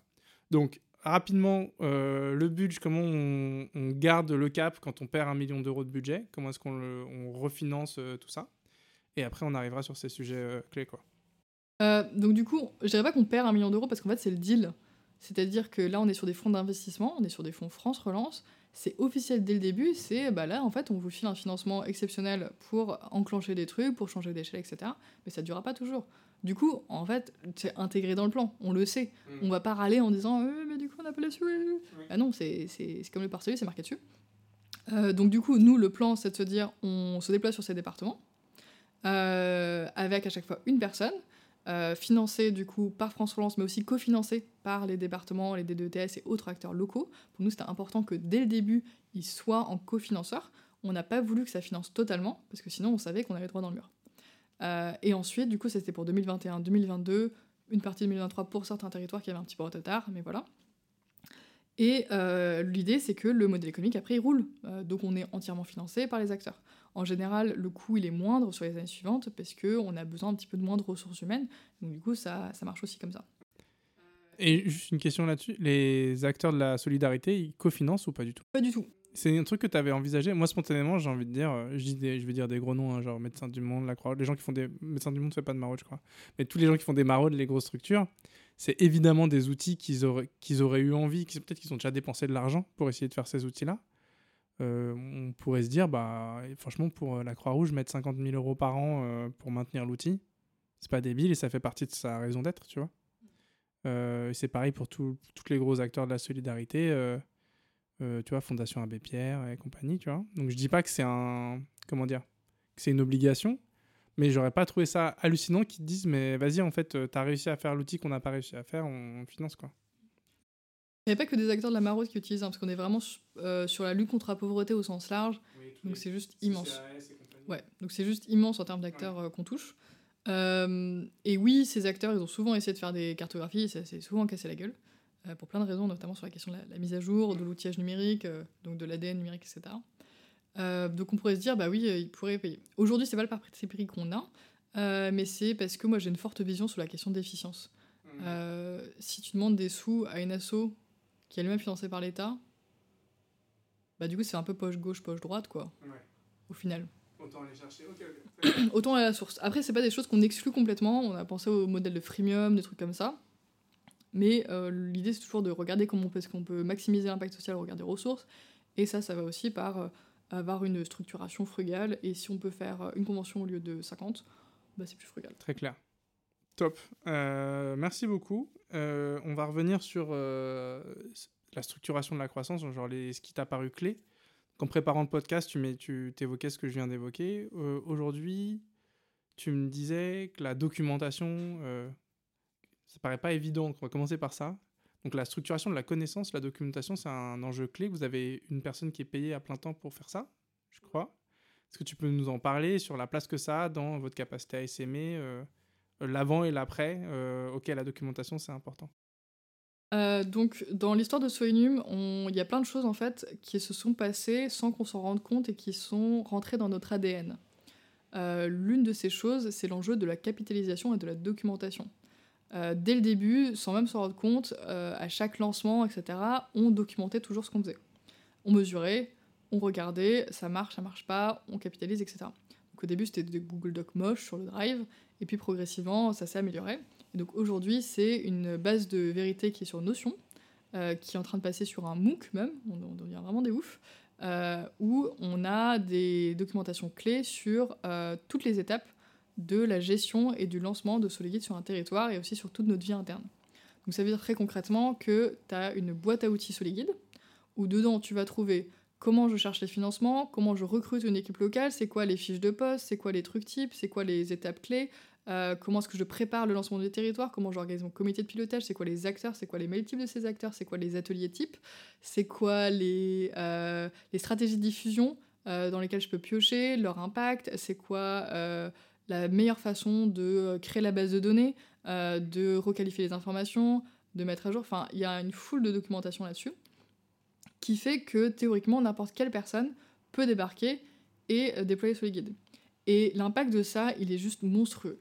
Parce que franchement, entre le premier territoire qu'on a lancé et les territoires qu'on lance récemment, la différence en termes d'efficacité, de, de rapidité, entre le moment où on débarque et le moment où c'est vraiment euh, utilisé localement, euh, en termes d'utilisation du Soliguide aussi, mais elle est juste hallucinante. Des fois, on a même le seum pour les anciens territoires parce qu'ils n'ont pas bénéficié des, superbes méthodologies qu'on a aujourd'hui.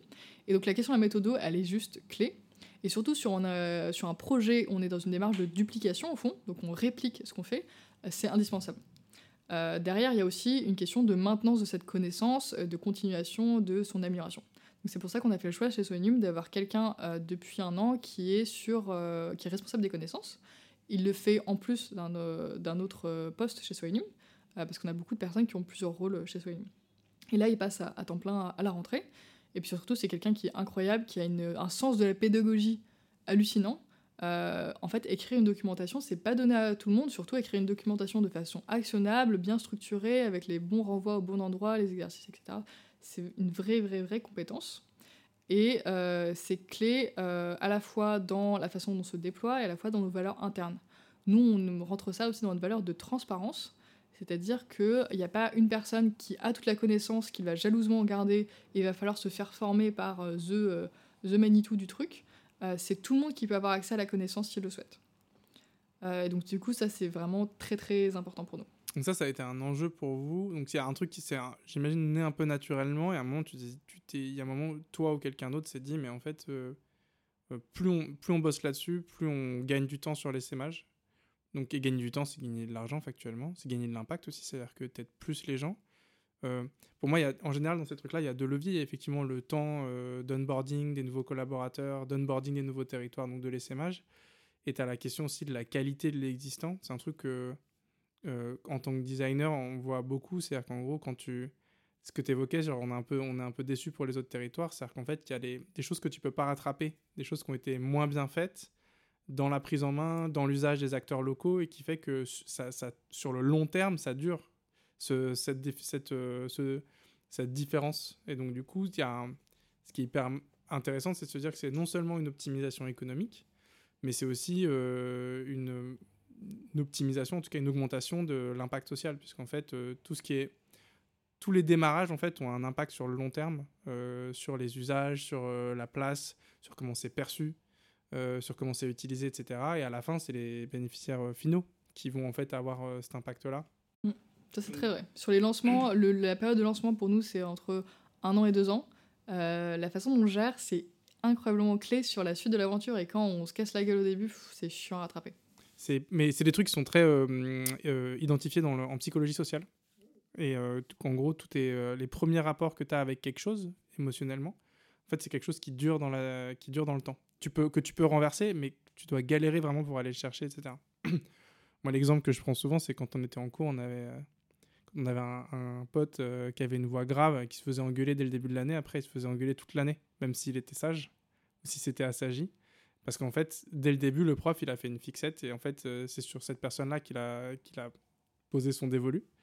Euh, et c'est vraiment ça. C'est-à-dire qu'en gros, il y, a un vrai truc sur le, le, moment où, en fait, les gens, on se crée tous, une, on se crée tous une, connaissance et une appropriation de quelque chose très rapidement avec non seulement rationnel, mais aussi avec euh, des émotions positives et négatives. Et c'est vraiment ça, ça dure dans le temps. Quoi. donc plus en fait tu maîtrises ça au démarrage, plus tu gagnes euh, sur la suite. Effectivement, il euh, faut se battre pour rattraper le truc. Et sur des projets comme Solid je pense que le combat il est difficile, parce que quand tu peux te rattraper sur une... Tu vois, tu, tu rencontres quelqu'un et en fait vous partez du mauvais pied, tu refais 2, 3, 4 rendez-vous, puis en fait on se redécouvre et on voit qu'en fait on s'est trompé, c'est rattrapé sur un territoire, sur des maraudes, sur plein d'acteurs différents qui ont des enjeux entre eux et que tu as mal euh, cadré au début, ou en fait tu as créé un... Dans ta présentation, elle n'était pas parfaite, et donc du coup ils ont l'impression qu'ils se marchaient sur les pieds. Pendant deux ans, cinq ans, ils vont avoir toujours l'impression que sous les guides c'est cool, mais qu'en fait on se marche quand même sur les pieds, alors que c'est pas vrai. Quoi. Donc effectivement, je pense qu'il y a un truc super intéressant à tirer de ça. Euh, ça te permet toi d'imaginer... De... Donc la documentation, ça permet l'impact, ça permet aussi de structurer euh, dans tes... J'imagine aussi dans tes discours de recherche de fonds de dire que tu maîtrises ton projet et que tu, peux, tu peux dire euh, droit dans les yeux, bah si, si tu me donnes 50 000, en fait, je peux ouvrir euh, trois départements, on sait combien ça coûte. Ça, c'est un truc que, que tu as vécu comme un changement quand tu as réussi à plus pouvoir. Euh, genre, tu as plus pu dire combien ça coûte, combien de temps ça prend de manière genre, avec du recul? C'est un truc qui t'a apporté, toi, dans les recherches de fonds ou pas? Bah Surtout, c'est important parce que je sais pas si ça affecte beaucoup le choix du financeur, qui va beaucoup se porter sur la plutôt le- l'appétence pour le projet. Euh, mais en tout cas, pour nous, euh, savoir que si on leur demande X, en fait, on a vraiment besoin de X, ça, ça pose un peu les choses, c'est prévisible. On sait aujourd'hui, en fonction des 30 départements qu'on a déployés, de leur population, etc., on voit un peu où ça va. quoi. On sait que sur un département de telle population, à plus 3 mois, on est là, à plus 6 mois, on est là, à plus 1 an, normalement, on est là. Évidemment, après, il y a- il y, a plein d'enjeux, de, de contraintes, euh, de qualité d'RH, de plein de choses qui font que ça marche euh, plus ou moins bien. Mais globalement, on est droit dans nos bottes et franchement, ça c'est un plaisir et c'est quelque chose qu'on continue à affiner au quotidien. Donc c'est quelque chose qu'on avait déjà dès le début, on commençait déjà à savoir un petit peu. Euh, et plus on avance et plus on est sûr de ce qu'on fait. Et quand tu prends, quand tu mobilises quelqu'un en temps plein pour construire ses contenus, il y a effectivement la construction. Je pense qu'au stade où vous en êtes, on est sur de la maintenance. C'est quoi les risques de maintenance décentralisée? Je m'explique, genre, euh, je suis Guillaume, je viens à Solinum pour euh, déployer en Poitou-Charentes. J'ai toute la documentation, j'ai les fiches de poste, j'ai les machins. Euh, moi, je m'y connais un peu en animation d'atelier, donc je prends ton template parce que ça me fait gagner du temps, mais je le retravaille, etc. Euh, en soi, je pourrais le mettre au pot en disant bah, j'ai fait une V2 euh, ou une V15, euh, je suis à la V2.3 euh, euh, qui est intéressante pour ça.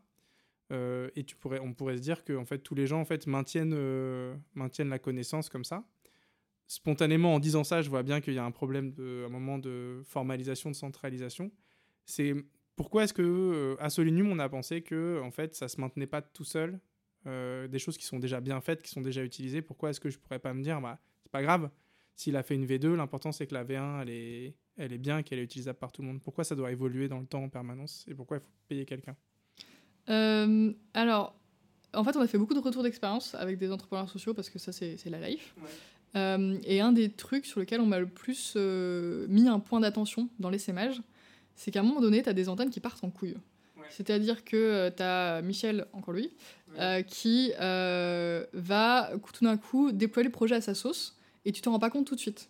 Parce qu'il est loin, parce que machin, t'as d'autres projets, que t'as 10 territoires que tu lances à la fois, et tu te rends pas compte que ça, ça part en couille et que Michel il est en train de faire euh, euh, des choses qui sont pas du tout cadre, euh, qui sont pas du tout euh, en ligne avec euh, l'ADN du projet, avec ses valeurs, avec plein de choses. Donc, euh, par exemple, ça va être lancer des projets qui ont rien à voir avec euh, le projet originel, ça va être changer les méthodologies, ça peut être plein de choses.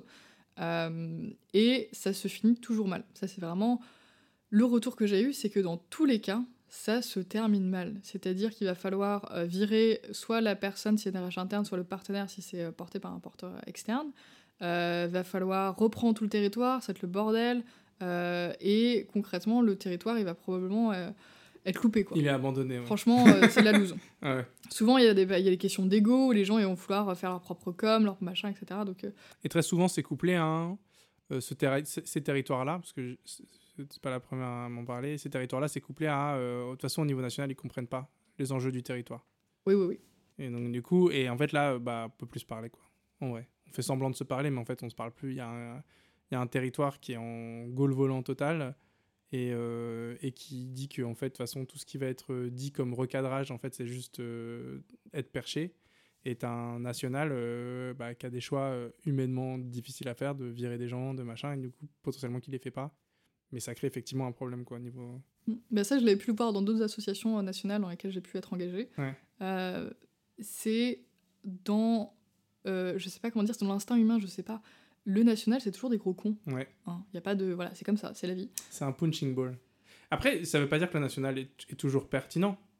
Mais c'est un truc, euh, effectivement, que moi, je nous aussi, au Fantastic Bazar, on voit euh, euh, quand, dans les assos qu'on accompagne qui sont sur des systèmes fédératifs ou qui sont sur plein de territoires. Il y a. Et on- effectivement, on travaille essentiellement pour le national, donc, en général. Donc, je reporte. J'ai aussi le point de vue national et machin, mais on, est, on a vraiment le sentiment que. Puis t'as un phénomène, il en faut deux ou trois qui parlent, euh, qui ont, qui ont des postures un peu débiles, et tu te dis que c'est tous, alors qu'en fait, t'as 70% du terri- des territoires qui sont au taquet, bienveillants, mais t'en as 30% qui sont en mode genre, euh, c'est nul, euh, ça me, ça me concerne pas, ça convient pas au terrain, etc. Et effectivement, c'est très difficile à gérer, quoi. Mais il y a une défiance qui arrive de façon assez naturelle.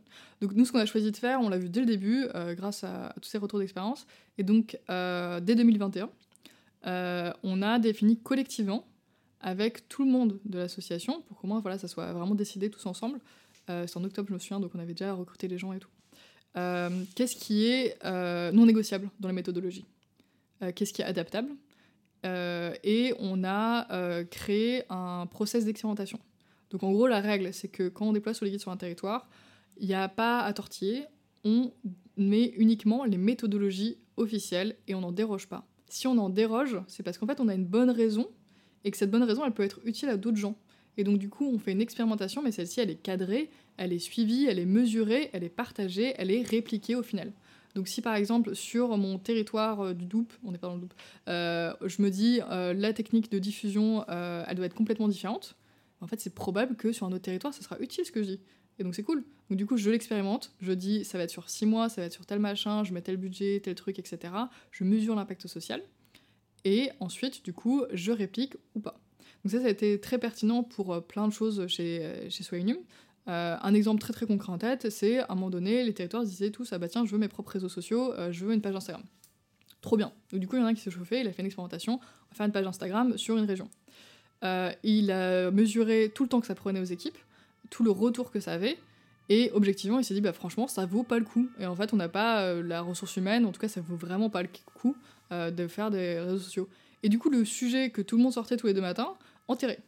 C'est fini. Parce qu'en fait, collectivement, on a regardé, on a mesuré, et puis ça marche, ça marche pas, quoi. Et il y a d'autres trucs, au contraire, j'ai pris un exemple négatif, mais il y a d'autres trucs qui marchent super bien et qui permettent d'entretenir cette méthodologie, de la faire évoluer en permanence. Mais ça, c'est possible que si tout le monde euh, comprend qu'on a un commun, tous ensemble, et qu'il va falloir prendre soin de ce commun. Il va falloir euh, l'utiliser pour pouvoir l'améliorer. Si on part du principe que bon bah de toute façon euh, c'est du national et donc du coup je m'en bats les couilles, je fais mon truc, eh ben, on a perdu pour tout le monde parce qu'en fait euh, c'est trop con pour tous les autres territoires qui auraient pu apprendre notre expertise. Ouais. Et là la personne en question qui gère ça, elle gère aussi ses, ses, expérimentations décentralisées ou ses, Enfin, cette personne-là, du coup, qui est en plein temps, elle gère ça aussi ou pas? Euh, La personne qui gère les connaissances, non, c'est pas la même personne qui gère les expérimentations, c'est notre euh, responsable de l'innovation euh, qui gère les expérimentations, qui les suit, etc. Et eux, ensemble, ils travaillent sur la formalisation quand on fait les, les expérimentations. Et j'imagine que vous formalisez même les expérimentations ratées Oui, absolument. Bah, c'est super important parce que sinon, on va vouloir refaire la même chose. Et du coup, là, moi, c'est classé, c'est documenté. la personne qui formalise, en gros, son travail, c'est tous les jours de mettre à jour les docs parce qu'ils peuvent toujours être améliorés, j'imagine de capter les expériences de terrain sur des trucs qui ont moins marché que d'autres ou sur des trucs qui ont moins bien été compris. Euh, moins marché pas en mode opérationnel mais genre à tel document moi ça j'ai pas compris cette slide là ou euh, j'ai pas que machin donc on, itère. Et c'est de aussi de formaliser toutes les nouvelles choses qui sont faites euh, au niveau local quoi c'est ça? En vrai c'est plutôt quelqu'un qui anime une co-responsabilité partagée c'est-à-dire que c'est pas à lui de euh, se taper l'écriture de tous les docs. En fait, c'est à lui de faire en sorte que tout ce qui existe chez Soenium soit capitalisé. Donc souvent, ça va être accompagner les personnes en fait qui ont cette compétence, qui ont cette connaissance, mais qui vont pas forcément savoir comment bien l'écrire. Donc quelqu'un qui se dit, euh, par exemple, euh, je pense que j'expérimente sur mon territoire un atelier, pour reprendre ça, de tel type elle ben, va pas forcément savoir comment l'expliquer, comment donner tous les bons outils aux autres personnes et comment le mettre au bon endroit de la documentation. Du coup, ça va plutôt être son rôle de ça. Mais c'est vraiment pas de faire à la place d'eux. On reste sur une co-responsabilité partagée, sinon ça serait pas gérable pour une personne. Hein. Et, euh, et, pour revenir sur les questions d'expérimentation, c'est super intéressant. C'est-à-dire qu'en gros, on a la structure euh, qui a des besoins de rationalisation euh, et qu'il faut collectivement constater, valider. C'est-à-dire qu'en fait, on ne peut pas essaimer en disant euh, Solinum, il y a un Solinum par département, il y, a une y a des choses qui sont éprouvées, qui marchent, et on a besoin pour en fait avancer euh, de structurer en fait le contenu, les démarches, les machins. Mais pour éviter qu'il y ait une forme de comment dire décalage entre le réel et ces trucs-là qui en fait se figent à un instant T, vous avez décidé de permettre à des gens de justifier des besoins nouveaux et de mettre en place en fait des démarches euh, d'expérimentation. Ce qui fait que tu as un peu les deux. C'est-à-dire qu'en fait, finalement, tout ça, c'est figé. Mais le Michel, qui en fait peut-être avait raison de dévier un peu parce que son territoire était un peu bizarre, euh, parce qu'en fait, euh, je dis n'importe quoi, mais tu es sur un territoire où en fait qui est assez riche et du coup en fait tes bénéficiaires, je prends les aidants par exemple. Sur les aidants, si tu fais du relayage d'aidants sur des territoires où il y a, un peu d'argent, tu as plus de familles qui ont les moyens de payer des, services à domicile que quand tu vas dans l'Hérault, que je connais aussi, qui un territoire qui est quand même compliqué au niveau économique. Euh, bah là, c'est plus compliqué. Et donc, en fait, potentiellement, euh, ton système qui marche euh, En Isère, bah, il marche pas dans l'Hérault, pas pareil. Donc là, potentiellement, Michel, il avait raison. Lui, il ouvre l'Isère. Et parce qu'on peut aussi se mettre à la place de Michel.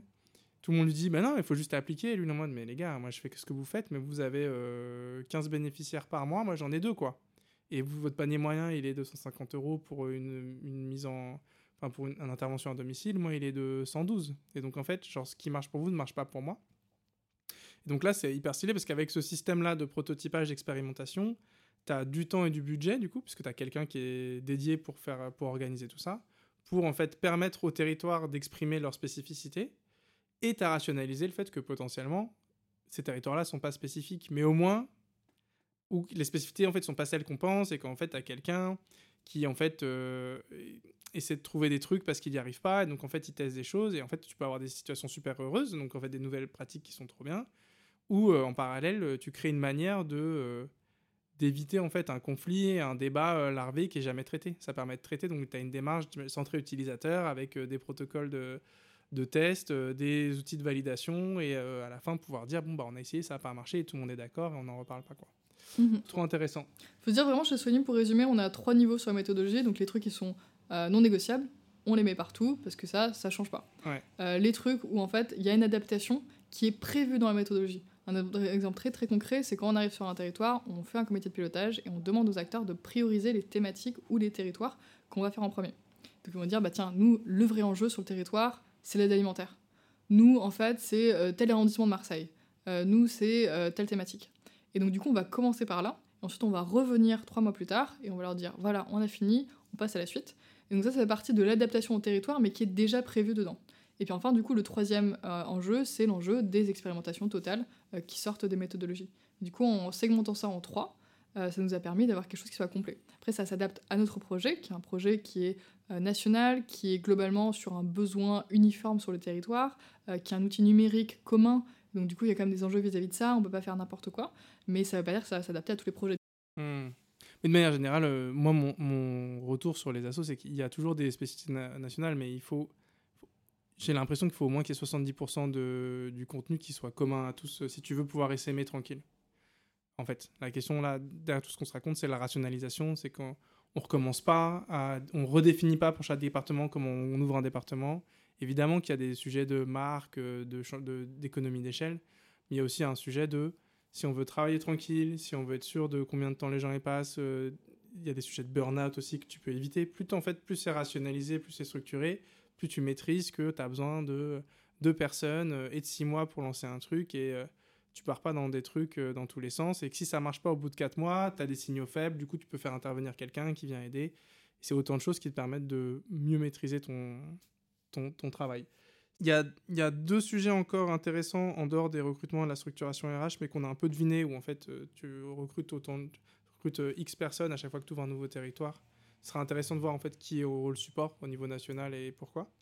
Le, le, le digital comme outil euh, de. donc, je trouve qu'on comprend bien pourquoi en fait euh, Soliguide est un outil numérique euh, euh, et pas en fait un- un- une Bible. Il y a un guide papier aussi. Mais il pourrait y avoir Ah. un guide papier. Il y en a, il y en a. Il y en a, donc voilà. Comment est-ce que tu construis, en fait, comment ça trouve sa place Comment est-ce que tu optimises les coûts Tu as évoqué le no-code, est-ce que tu peux nous expliquer euh, les choix que vous avez faits euh, et comment ça, aujourd'hui, comment est-ce que tu fais pour maintenir cet outil et comment ça, ça perdure dans le temps? Sachant qu'en général, c'est des coûts qui peuvent être assez importants. Ouais, clairement, le, la tech, ça coûte une blindasse, euh, Mm. c'est la vie. Après, nous, c'est partie de l'ADN du projet, ça fait partie aussi de notre capacité de changement d'échelle, parce que si on faisait que des guides papier, par exemple, euh, qu'on faisait à la main, on n'aurait aucune capacité d'essaimage rapide. Franchement, on galérait. Mm. Donc au final, c'est des gros coûts, mais ça permet une plus grosse efficience, ça nous permet d'atteindre beaucoup plus de personnes. Là, ça, par exemple, en 2022, on était à 1,8 million de recherches. 8 Euh, 1,8 million de recherches. En 2023, on va le doubler. Et enfin, globalement, sur l'impact social, tu peux le doubler chaque année depuis le début de Soinum. C'est euh, une règle qui se vérifie à peu près chaque année euh, sur le nombre de recherches. Euh, et donc, du coup, on a une équipe tech en interne qui s'occupe de tous ces outils-là, mais on n'a pas toujours eu des moyens, euh, ou en tout cas, on les a loués à d'autres choses, ça c'est sûr. Donc, ce qu'on a fait, je me souviens au tout début, c'est qu'on a, euh, on s'est concentré sur le front de Soliguide. Donc, toutes les fonctionnalités qui étaient directement uti- utiles à nos utilisateurs. Par contre, toute la partie admin, back-office, comme on dit, euh, bah, on n'avait rien. et donc, du coup, on, pour gérer les contacts, les mises à jour, etc., on avait un, Google Sheet mhm. tout pourri avec des, petits, des petites macros pour faire des trucs automatiques. Et au final, c'est s'est transformé c'est devenu un truc Airtable. Mhm. Et c'est là où, en fait, dans l'ADN de Soyunum, dès le début, il y a eu une grosse composante no-code. C'est arrivé par accident, c'était pas prémédité. Le no-code, ça a commencé en plus à peine à l'époque, en 2018. Euh, mais en fait, par la force des choses, parce qu'en tant qu'association, euh, en tant que petite start-up, bah, on n'a pas beaucoup de moyens, ça a été des choix évidents pour moi. Tout ce que je pouvais faire moi-même, euh, sans avoir à solliciter l'équipe tech, sans avoir à avoir des gros coûts, bah, du coup, je le faisais. comme on n'avait pas énormément de RH, on n'allait pas leur demander de faire des actions répétitives. Si on peut les automatiser, on le fait. Si on peut gagner du temps, on le fait. Euh, et donc du coup, ça s'est fait de façon très très logique. Euh, un exemple concret, c'est euh, bon bah on n'a pas de responsable des ressources humaines. Ok, bah on va juste tout automatiser. la création des personnes, le registre unique du personnel il se met à jour tout seul, les différents éléments des contrats, la gestion des congés, la gestion de la paye, enfin tout on automatise au maximum. du matériel de machin, de tout, on, peut, on fait tout. et ça, ça nous permet du coup de ne pas avoir besoin d'un ou une responsable ressources humaines aujourd'hui, peut-être un jour, euh, et du coup de gagner beaucoup en efficacité. Je trouve que c'est intéressant, euh, contre-intuitivement, pour un projet d'entrepreneuriat social, de galérer au début, euh, parce que ça nous oblige à être plus créatifs. Si j'avais commencé, comme certains, avec dès le début un ticket de 500 000 balles, bah, je pense que j'aurais pas fait les mêmes choix, et j'aurais fait des choix plus classiques en termes de structuration, de l'équipe, de plein de choses, et je me serais pas autant tournée vers comment est-ce que je peux automatiser au max. Donc aujourd'hui, on a gardé cet ADN euh, et donc je fais énormément de no-code euh, chez Soenum. Euh, puis aussi, j'aime bien ça en vrai, je trouve mhm. ça cool. Et donc, on utilise du Notion, du Airtable, du Zapier, un petit peu de Make, du Software en surcouche. voilà, enfin pas des trucs qui, qui sont grandiloquents, mais en tout cas des trucs qui nous aident au quotidien. Pour, pour un peu enfin, donner un peu plus d'infos sur ce qu'elle vient de dire, ce que tu viens de dire, Victoria, euh, le, le. Comment dire Ce qui fait qu'elle a, que, que tu as pu faire ça, c'est que quand même tu as un background d'ingénieur. C'est-à-dire que tout le monde ne peut pas se mettre à faire de l'automatisation. Euh, pas besoin d'être ingénieur pour automatiser.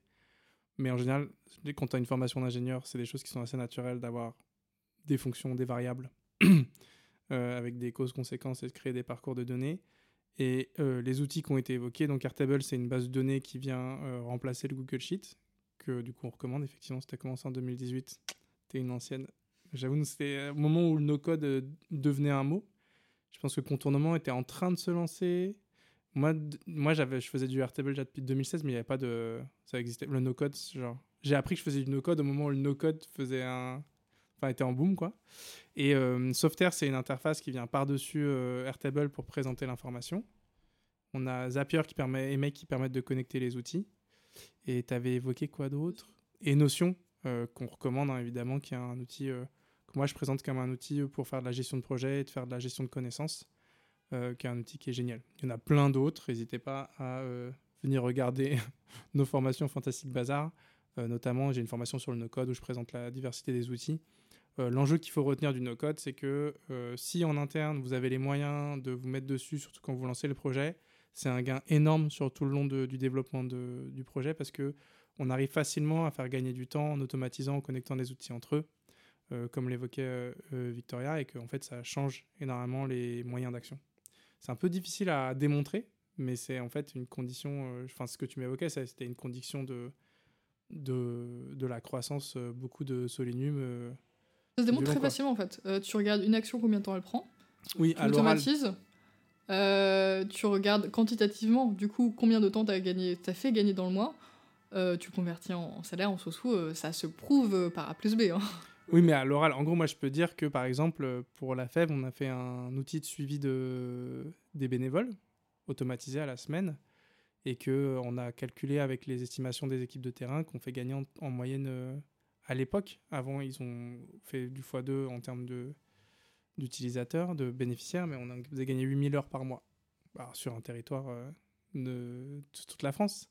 Mais on faisait gagner une demi-heure par euh, binôme. Euh, et surtout, nous, le gain qui était le plus important, c'était que les équipes de terrain qui faisaient le, suivi des bénévoles pour savoir comment le mentorat s'était passé passaient beaucoup de temps à demander est quand est-ce que vous vous êtes vu, qu'est-ce que vous avez fait, etc. Et là, ils peuvent plus aider le mentor sur sa posture de mentor, répondre à ses questions. En fait, on ils n'ont pas forcément gagné du temps, juste le temps était orienté sur du travail plus qualitatif d'accompagnement de bénévoles, beaucoup plus que, que de, pointer les heures. Mmh, je trouve que c'est un gros rôle du no-code et des automatisations de façon générale. Le rôle du numérique, c'est pas de remplacer les artistes, contrairement à ce qu'on peut voir aujourd'hui, euh, mais plutôt de voir comment est-ce que justement on peut enlever les trucs chiants, les trucs répétitifs, et ne garder que la, saveur de euh, là où les personnes vont avoir une vraie valeur ajoutée. Oui, nous c'est ce qu'on dit souvent, c'est qu'en gros, ça reste, ça reste des robots. Hein. C'est-à-dire qu'en fait, c'est l'assaut qui définit euh, quand et s'arrête son impact. Et donc, vous, à Solinium, vous avez automatisé ce qui avait aucune valeur ajoutée pour vos bénéficiaires. Évidemment que si on a des bénéficiaires qui sont victimes d'électronisme et compagnie, on va pas leur bombarder des, des mails avec des landing pages pour qu'ils donnent leur avis. Là, il faut, il faut, il faut rester au contact. Par contre, le no-code peut être un outil où en fait euh, votre, euh, votre bénévole, en fait, lui, il a un outil pour noter les infos, pour en fait euh, faire en sorte que cette personne-là, elle soit identifiée avec ses besoins et que les acteurs de la solidarité, vous pouvez l'envoyer les infos. Et en fait, voilà, il y a plein de manières d'aborder tout ça. L'important, c'est de se dire que c'est des outils où on peut travailler euh, sans avoir besoin de développeurs, sans avoir besoin d'équipe pour construire des petites choses. C'est accessible, mais c'est pas non. Enfin voilà, faut aussi coltiner un peu de la contrainte de c'est quoi une fonction, c'est quoi des API, etc. Mais euh, il y a plein de documentation et de, et de structures. Mhm.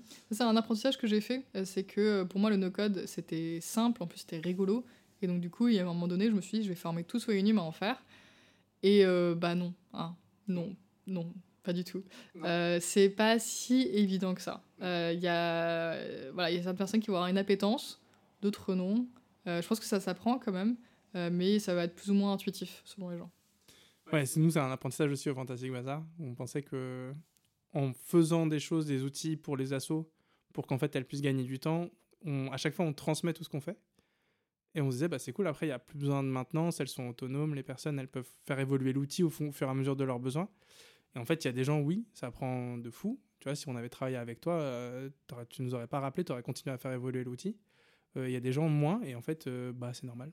Et donc, du coup, voilà, on n'est pas tous nés avec un cerveau qui fonctionne en mode cause-conséquence, variable et, et, boucle de rétroaction, etc. Mais en tout cas, c'est un levier qui est monumental et qu'il faut, je pense aujourd'hui, quand on est dans, une asso, quand on est en croissance, c'est quasiment une obligation euh, morale d'au moins aller regarder ce qu'on peut faire avec ça pour voir si on peut pas gagner du temps, euh, gagner en structure. Euh, on va dépasser un peu. Il y a deux sujets que j'aimerais qu'on aborde, c'est SROI et mesures d'impact. Si on doit choisir entre les deux, moi, les mesures d'impact, tu m'as dit que vous en avez fait trois, c'est ça? Le SROI est une méthodologie de mesure d'impact. Ouais. Et donc, du coup, est-ce que tu peux nous parler de ça, de la valeur que ça a pour vous? Pourquoi vous en avez fait une? Parce que maintenant, c'est à la mode, donc tout le monde en fait. Mais est-ce que c'était évident Enfin, tu vois, qu'est-ce que ça apporte? Euh, Et, euh, et aujourd'hui, euh, pourquoi vous en avez fait plusieurs? Pourquoi il y a plusieurs méthodes voilà. du coup, depuis le début du projet, la question de l'évaluation de ce qu'on faisait, est-ce que ça marche, ça marche pas, c'est quand même quelque chose de clé. Donc on s'est posé assez vite ces questions. Au début, on avait fait des questionnaires tout nuls. Mhm. Euh, et je ne les, ai pas comptés du coup dans les trois mesures d'impact qu'on a vraiment fait. Mais on a fait voilà, plusieurs, euh, plusieurs démarches d'évaluation. Même si c'est nul, c'est bien de le faire quand même. Ça, ça, aide, ça apporte beaucoup de choses. C'est des choses qui peuvent euh, permettre aussi de valoriser, de, de faire comprendre l'impact qu'on a. et de comprendre là où on en a beaucoup, là où on en a moins, donc là où il faut se focaliser. Euh, la première réelle euh, évaluation d'impact social qu'on a fait, qui était belle gosse, c'était une qu'on a fait en 2019 avec l'ANSA, l'Agence Nouvelle des Solidarités Actives. Euh, pour Paris Chiffres, ce que Paris Chiffres, ça nous a coûté 15 000 euros. Mhm. Et on l'a fait sur un territoire, celui de Paris. On l'a fait en co-construction avec les acteurs locaux, c'est-à-dire qu'on a fait tout un tas d'instances pour d'autres raisons, mais on en a profité aussi pour leur dire, pour vous, c'est quoi les critères qui permettraient d'évaluer le succès ou non de Soliguide. Donc c'est à partir de ça vraiment qu'on a co-construit toute la méthodologie. On a fait une méthodologie assez classique avec des entretiens semi-directifs, donc euh, du qualitatif, euh, avec des acteurs de la solidarité et des bénéficiaires, et ensuite des questionnaires quantitatifs. Une partie qualitative, une partie quantitative, on reste sur des trucs assez classiques, mhm. euh, qui nous a permis d'évaluer du coup notre impact social à Paris. Sur la base de tout ça, sur la base des enseignements, de ce qui a bien marché, ce qui a moins bien marché aussi cette, cette évaluation, on a refait une évaluation d'impact social l'année suivante, qu'on a fait sur nos sept départements d'activité de l'époque. Euh, et pareil, on a repris qualitatif, quantitatif, on a un petit peu amélioré, et ce coup-ci, on l'a fait en interne. Euh, dernière évaluation d'impact social en date, euh, c'est le fameux SROI, donc le Social Return on Investment. On fait partie des premiers en France à utiliser cette méthodologie, qui est une méthodologie qui est très utilisée dans les pays anglo-saxons, où c'est quasiment une obligation d'ailleurs pour obtenir des financements de faire un SROI. La raison pour laquelle on a choisi cette méthodologie. Tu peux expliquer comment ça marche? Euh, du coup, social return investment, ça veut dire concrètement qu'on va euh, mesurer quantitativement euh, le rapport entre les ressources qu'on met, donc ça veut dire ressources financières, mise à disposition, bénévoles, ça veut dire vraiment toutes les ressources que tu as pour un projet, versus l'impact social que tu produis. Donc ça va être par exemple les coûts évités, éviter les questions de, de valeur créée pour les bénéficiaires, enfin tout un tas de choses. Ça permet de donner un rapport. Du coup, nous, notre SROI, pour parler euh, concrètement, on a un rapport de 1 euro investi égale 1,93€ au minimum d'économie et de valeur créée pour la société. C'est une valeur aussi d'efficience, de voir est-ce que c'est euh, efficace ou pas. Ça aurait pu être un rapport de 1 euro égale 0,80 centimes. Donc on serait dit, bah tiens, euh, peut-être qu'il faut être un peu plus efficace. Juste là-dessus, que je comprenne bien, pour être sûr, et puis comme ça, peut-être qu'en fait, je suis pas le seul à me poser des questions. mais C'est compliqué le SROI. ouais, non, mais en fait, mais par contre, je trouve ça super intéressant. Alors, c'est nouveau, c'est anglo-saxon, donc il y a à mon avis plein de défauts en termes de... Enfin, en gros, tu fais rentrer ton activité dans un tableau Excel, ce qui a des qualités, mais qui a aussi des défauts dans un... Je pense sur plein de, plein de sujets, et que ça mérite d'être challengé pour peut-être changer et avoir, le moins de défauts possible. Mais en gros, quand tu dis 1 euro égale 1,93€, c'est-à-dire que tu le mets en rapport avec... Tu travailles avec un département, par exemple, euh, du coup, qui est responsable, le département est responsable... je ne suis pas expert là-dessus, mais c'est peut-être eux qui sont responsables des hébergements d'urgence, euh, qui tout. En gros, tous ces trucs-là, en fait, ils t'aident bien avec un solide guide, euh, un bénéficiaire final, t'évites des coûts euh, d'hôpital, d'hébergement d'urgence, d'assistance sociale, peut-être de prison. Enfin, en gros, tu vas tout ce qui peut impacter tous les coûts des services publics, en fait, qui vont eux, en fait, évaluer combien coûte d'avoir quelqu'un en hébergement d'urgence, quelqu'un euh, dans les food banks et compagnie, je parle anglais, je sais pas pourquoi, mais euh, euh, dans les banques alimentaires, etc. toi, en fait, ton travail, c'est d'identifier ces, ces, structures de coûts qui existent, qui sont à l'INSEE ou je sais pas où, de, et d'évaluer, en fait, dans quelle mesure les gens qui sont accompagnés par Soliguide, en fait, ont un comportement différent de ceux qui sont pas accompagnés par Soliguide et que du coup, bah, ils coûteraient à la société deux fois plus cher à travers ce prisme-là, c'est ça? C'est pas que des coûts évités, parce que ça c'est une autre méthodologie, méthodologie des coûts évités. Euh, il y a aussi la valeur que tu crées pour les bénéficiaires. Donc euh, tu peux effectivement, ça c'est des proxys. Euh, donc tu peux choisir un proxy qui est, je pense que mon projet permet de faciliter l'accès aux soins de façon rapide et du coup d'éviter des séjours à l'hôpital longs et du coup de faire des économies à la société. Ça fait partie d'une méthode de coûts évités sans aucun problème. Euh, donc nous, on a été accompagnés par un acteur qui s'appelle euh, le Lab euh, Entropia ESSEC. Ouais. donc, qui nous a fait cette superbe méthodologie d'impact social. donc c'est laboratoire, évaluation et mesure d'impact social. Mhm. ça nous a coûté 30 000 euros. 30 000 30 000 euros, plus tout l'argent caché qui est l'engagement immense de nos équipes pour passer cette évaluation d'impact social sur le terrain se taper les questionnaires, les transmettre à tous les acteurs, euh, les faire sur le terrain, etc. Donc il y a quand même pas mal de coûts cachés, ça demande beaucoup de coordination aussi. Tu dirais qu'il faut. Ça demande un investissement de la part de la structure, ça sous-entendu, genre, euh, il y a des moments où vous l'auriez fait, vous n'auriez pas pu bien l'implémenter? Parce que vous n'aviez pas le temps, vous étiez en phase SMH par exemple euh, Non, parce que c'était indispensable pour nous de toute façon. Donc, on l'a toujours mis euh, et on essaye d'en faire régulièrement. De toute façon, c'est un attendu. Mais c'est pas un side project quoi. Quand on y va, il faut être prêt à, aller au bout du truc, à mobiliser toutes les équipes et qu'elles y passent 10 euh, heures par semaine le temps que ça se mette en place au début quoi. Ouais, ouais, ce qui peut être frustrant parce que du coup, les équipes elles ont d'autres trucs bah euh, à court terme et là, ça fait chier concrètement de faire passer ces questionnaires. Mais une fois que tu as les résultats, etc., tu es vraiment super content, mais de rien. Parce que déjà, c'est très valorisant en tant que personne une, structure euh, bah, d'impact social qui voit qu'en fait ouais, l'impact social il est immense, il aide mm. énormément de personnes. Et donc du coup ce laboratoire évaluation et mesure d'impact social entre PIA qui nous a accompagnés là-dessus sur le SROI et euh, ce qu'on leur a demandé c'est d'être extrêmement exigeant sur la qualité des proxys. C'est-à-dire qu'en SROI tu peux mettre tout et n'importe quoi quand même dans les proxys. Euh, nous on a choisi de mettre que ce qui est directement attribuable et sur lequel il n'y a pas de doute. Donc par exemple l'un des plus gros proxys qu'on a utilisé c'est sur le temps gagné. Voilà. Euh, sur SolidGuide, ça permet de faire gagner du temps aux travailleurs sociaux notamment, Parce que du coup, ils n'ont pas cherché euh, l'information à droite à gauche. Donc on leur a demandé avant sur les guides, vous prenez combien de temps? Avec sur les guides, vous prenez combien de temps? Le rapport, il est assez évident. Tu convertis ça en argent sonnant et trébuchant. Il n'y a pas trop de débat. Du coup, nous, on a vraiment demandé à ce que ça soit pas perché comme proxy. Mhm. Parce que sinon, on aurait pu dire euh, ton exemple est plutôt bon. Bah, du coup, sur les guides, on référence tout ce qui va être l'accès aux soins pour les personnes précaires. Donc, du coup, on facilite ça. Donc, du coup, on limite les, séjours en hôpitaux qui sont notoirement très très chers. Donc, du coup, machin, etc. Euh, on n'est pas allé jusque-là. On aurait pu, mais on n'est pas allé jusque-là aujourd'hui. Question de, je suis pas un marketeur ou un communicant, mais pour quelqu'un qui sait qu'en fait les discours ont un impact énorme, qu'est-ce que ça vous aurait coûté de faire les vendeurs de tapis Tu vas te dire, bah, on fait gagner euh, 10,50€ à la société. Euh. En fait, je vois très, en fait, j'ai un peu l'impression que c'est la posture de plus on est précis, plus on, fait bien notre travail. Sur cette discours des CROI où à la fin, toi, as besoin, tu l'utilises aussi pour aller convaincre des financeurs, etc. Qu'est-ce que ça t'aurait. hum, C'est une question d'éthique ou c'est une question de. Tu voyais aussi un gain euh, structurant pour l'asso- pour l'association? Pense que c'est une question d'éthique, euh, c'est-à-dire qu'il y a plusieurs hypothèses. L'une d'entre elles, c'était 1 euro investi égale 33 euros.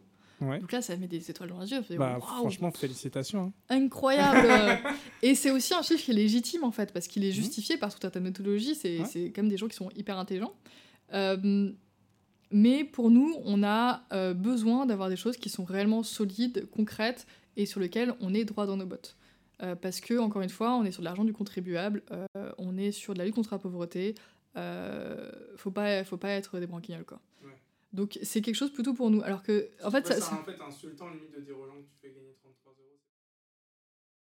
Ça, ça peut se justifier, donc c'est pas faux en tant que tel, mais on préférera toujours avoir les hypothèses au minimum. Et d'ailleurs, dans tout ce qu'on a transmis comme chiffres euh, à chaque fois, un exemple très bateau, très très concret, c'est en termes de nombre d'utilisateurs sur euh, SoliGuide. Euh, on aurait pu euh, faire une estimation du nombre d'utilisateurs qui n'acceptent pas les cookies.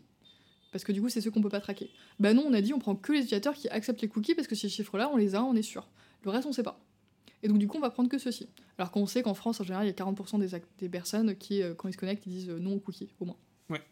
Mais comme on pouvait pas être sûr, eh ben on l'a pas fait. Parce qu'on préfère que toujours ça soit au minimum pour qu'on soit vraiment euh, d'équerre. Euh, et en fait, je pense que derrière, ça dépend aussi de la raison pour laquelle on fait une évaluation d'impact social. On voit beaucoup l'évaluation d'impact social comme un moyen euh, de vendre de tapis, de d'aller voir les fondations, de leur dire regardez comme on est euh, trop fort et qu'on fait des, des- super impacts. Mais en fait, l'évaluation d'impact social, c'est avant tout pour la structure. C'est avant tout pour qu'elle sache concrètement c'est quoi son impact social, euh, très concret, hein, euh, et pour qu'elle puisse améliorer aussi s'il y a des marges d'amélioration. Top. Et aujourd'hui, le SROI, du coup, vous l'utilisez comment? Enfin, votre, hein, votre évaluation d'impact. C'est toutes ces évaluations d'impact, elles sont faites. Ce que j'entends, c'est dans votre ADN, c'est genre. On- ça suffit pas d'avoir le sentiment de bien faire, il faut qu'on vérifie que ce qu'on fait a un impact et quel impact il a, etc. D'un point de vue opérationnel, après, sur euh, comment vous définissez euh, votre carnet de route, etc. Est-ce que tu utilises le SROI pour améliorer l'efficience de Solinum, genre comme point de repère pour vérifier dans deux ans si vous avez augmenté votre, euh, votre rapport coût-bénéfice Est-ce que c'est quelque chose qui a aussi un impact énorme sur tes demandes de financement ailleurs Je sais pas, dis-moi. Euh, bah, du coup, nous, on va l'utiliser déjà pour savoir que ce qu'on fait, on continue, on arrête, concrètement. Mhm. Et je pense que c'est une question qu'il faut se poser. Parce que parfois, franchement, il y a des projets, euh, ils sont super sexy, donc ils vont choper un max de thunes. hein. Mais tu sais qu'ils servent à rien. Oui, 1 égale 0,5. Quoi. Et donc, euh, moi, quand j'ai demandé au laboratoire de me faire cette évaluation d'impact social, je leur ai dit bon, bah là, on vous paye, donc peut-être vous pouvez vous sentir dans un rapport, etc. Rien à faire. Si c'est nul, c'est nul, et vous nous le dites. Et ça sera officiel, et ça sera publié, et c'est la vie. Euh, Donc, si on se dit que le rapport il est tout pourri, il est tout pourri, et euh, soit on se dit qu'il y a des marges d'amélioration, on améliore, soit on, arrête, parce qu'on se doit ça. Euh, donc c'était le premier impact concret, c'est de se dire ah bah en fait c'est vachement bien ce qu'on fait et non seulement c'est bien pour les bénéficiaires mais en plus c'est efficace. Tant mieux, on continue. On, va démarrer du coup une autre stratégie de changement d'échelle à horizon 2026 pour faire tout le territoire. Premier impact plutôt sympa quand même hein, de cette évaluation, euh, Mhm. c'est euh, vas-y on se projette sur la suite. Ensuite il y a un enjeu euh, effectivement sur la levée de fonds où ça peut, ça peut parler à certains acteurs de dire que euh, non seulement vous nous financez parce que euh, c'est cool, mais en plus parce que ça va être efficient économiquement euh, pour votre territoire, pour vos bénéficiaires, etc. Euh, et puis enfin, il y a un enjeu aussi de pédagogie, je pense, sur tout le secteur. Je serais très heureuse que l'entièreté du secteur euh, de la solidarité, plus globalement de l'entrepreneuriat social, euh, fasse plus d'évaluation d'impact social. Et donc nous, on a fait pas mal de retours d'expérience, on a fait des événements de présentation de l'évaluation pour que chacun puisse aussi s'en saisir. Ok, super intéressant. on, finit, si ça te va, sur la structuration RH. En gros, si on enlève la répartition, enfin en gros, si tu nous parles de la répartition personnes qui déploient Soliguide sur les territoires, qui sont du coup les gens qui livrent en fait le service, on va dire les gens qui participent, comme euh, ton collègue qui fait la gestion de la connaissance en fait, sur les rôles support. Et après, euh, rapidement aussi, comment toi, ton rôle a évolué. Euh, puis après, on finira tranquillement. Quoi. Du coup, sur la structuration RH, on doit avoir à peu près deux tiers de personnes sur les territoires et un tiers de personnes qui sont partagées. J'aime pas trop le terme de fonction support parce que je trouve ça ça renvoie à plein de choses pas cool, donc je préfère le terme de fonction partagée. Euh, concrètement, le principe, c'est plutôt que se dire on va avoir une responsable communication euh, dans le Bas-Rhin et une euh, à Loire-Atlantique, on se dit qu'on va avoir une personne qui est partagée entre tous les territoires et qui va outiller tout le monde et qu'en fait sera beaucoup plus efficace économiquement et que c'est plus proche du besoin. Donc on a plutôt des personnes qui sont réellement utiles au territoire, mais qui sont juste partagées entre tous ces territoires. C'est comme ça qu'on le voit.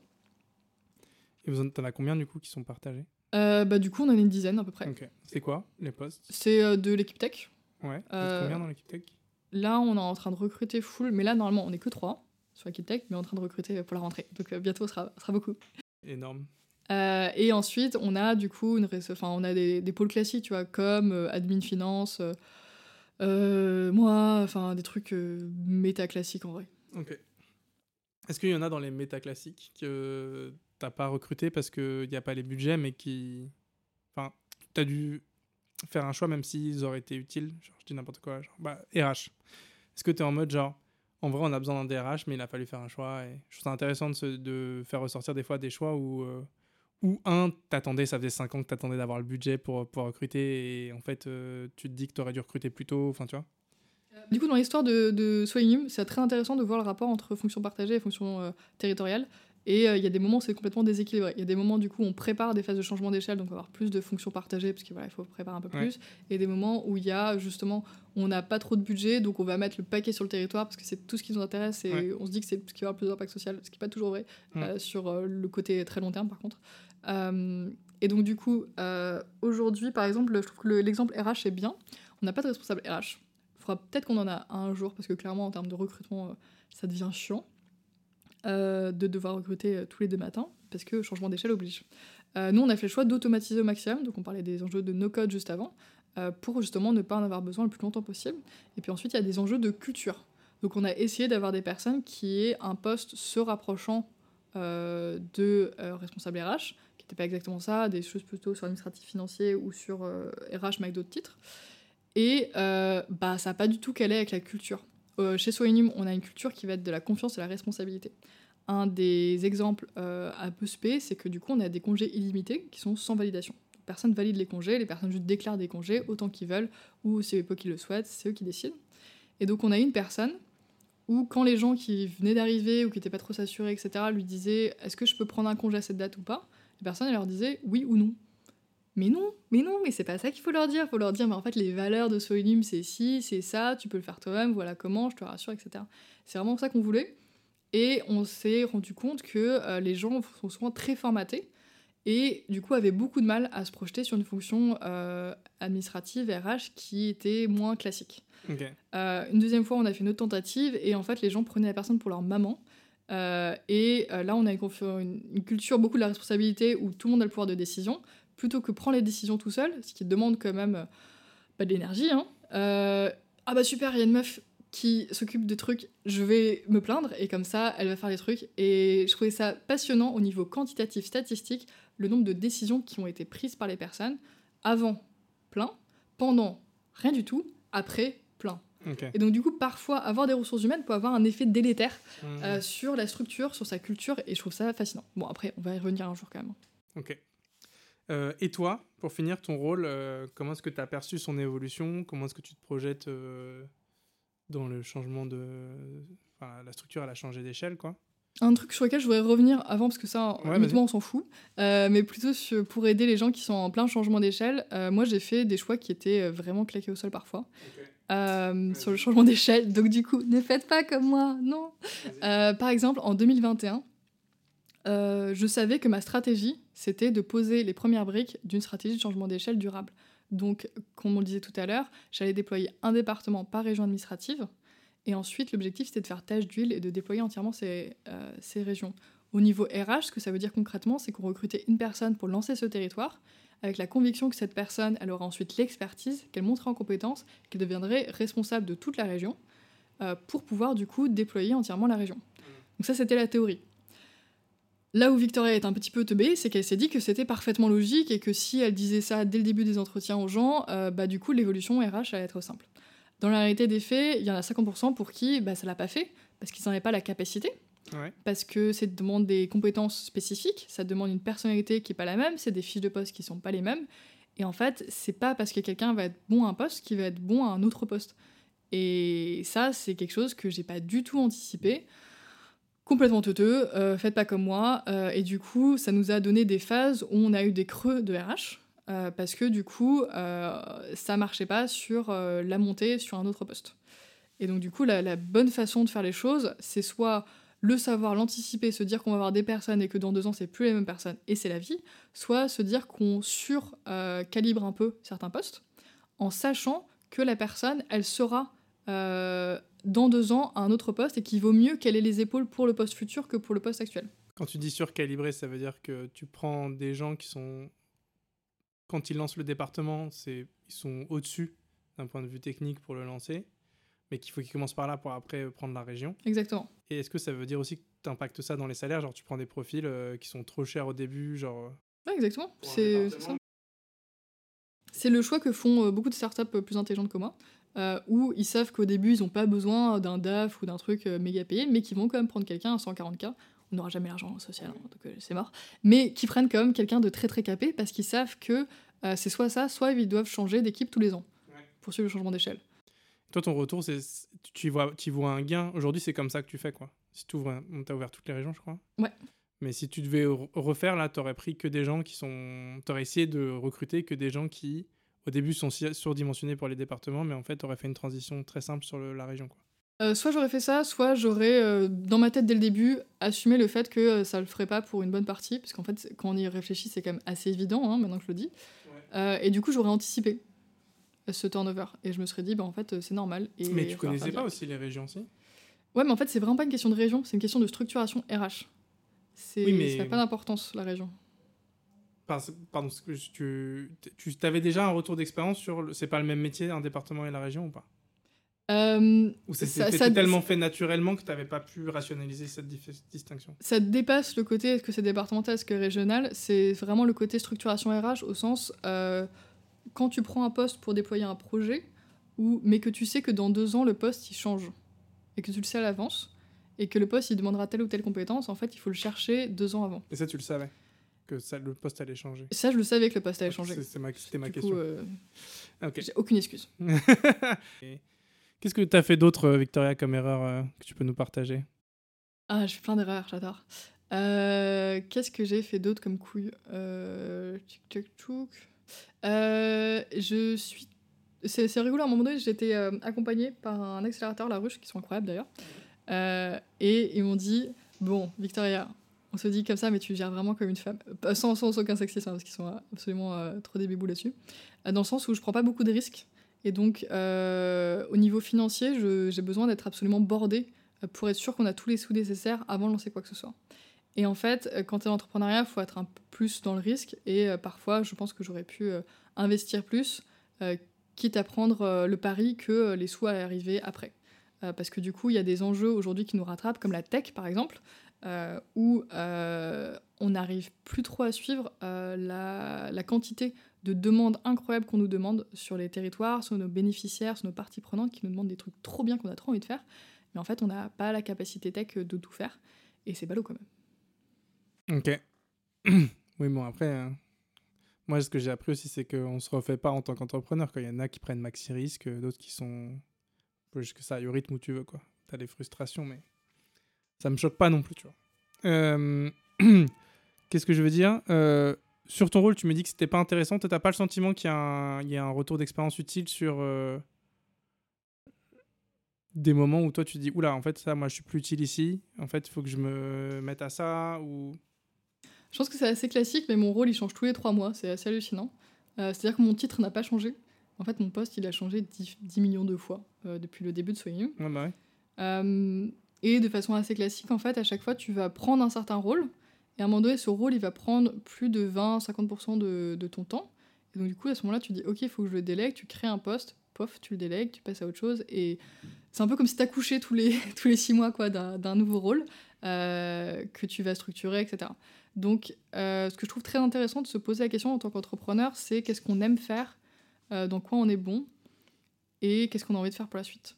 Donc, euh, je trouve que l'aventure, pour moi, avec Soyenum, c'est juste une énorme chance aussi au niveau perso, parce que ça m'a poussé hors de ma zone de confort tout le temps. Et euh, au lieu de se dire, euh, ah bah non, j'ai pas envie de faire ça, par exemple, je suis la pire introvertie du monde, je veux jamais parler en public, etc. Mes premiers pitchs, c'était vraiment nul à chier. Et la pire angoisse de ma vie, c'était les événements partenaires. Mais même si dans ma vie privée, euh, j'aurais jamais fait ce genre de choses, là, euh, je me disais, mais en fait, euh, juste, c'est indispensable pour le projet. Euh, le projet, il te dépasse, et donc du coup, bouge-toi les fesses, et c'est parti. Donc il y a plein de choses comme ça que j'ai fait grâce à ça, et qui m'ont permis, de découvrir beaucoup de choses que j'ai pu développer, que j'ai fini par apprécier, ou pas du tout. hein. Il y a des trucs que, j'aime toujours pas. En tout cas, je pense qu'il faut toujours rester lucide sur le fait que la structure doit vivre sans son dirigeant. Euh, je crois qu'on appelle ça le truck factor euh, dans, euh, dans les startups américaines. C'est-à-dire que si demain je suis écrasé par un, camion, il faut que ça, continue à rouler. Donc moi, je porte beaucoup d'attention à la documentation, forcément, à l'information partagée, et il faut pas que je sois indispensable. Je pense que ce qui est aussi important, c'est parfois en tant que fondateur, fondatrice, on peut...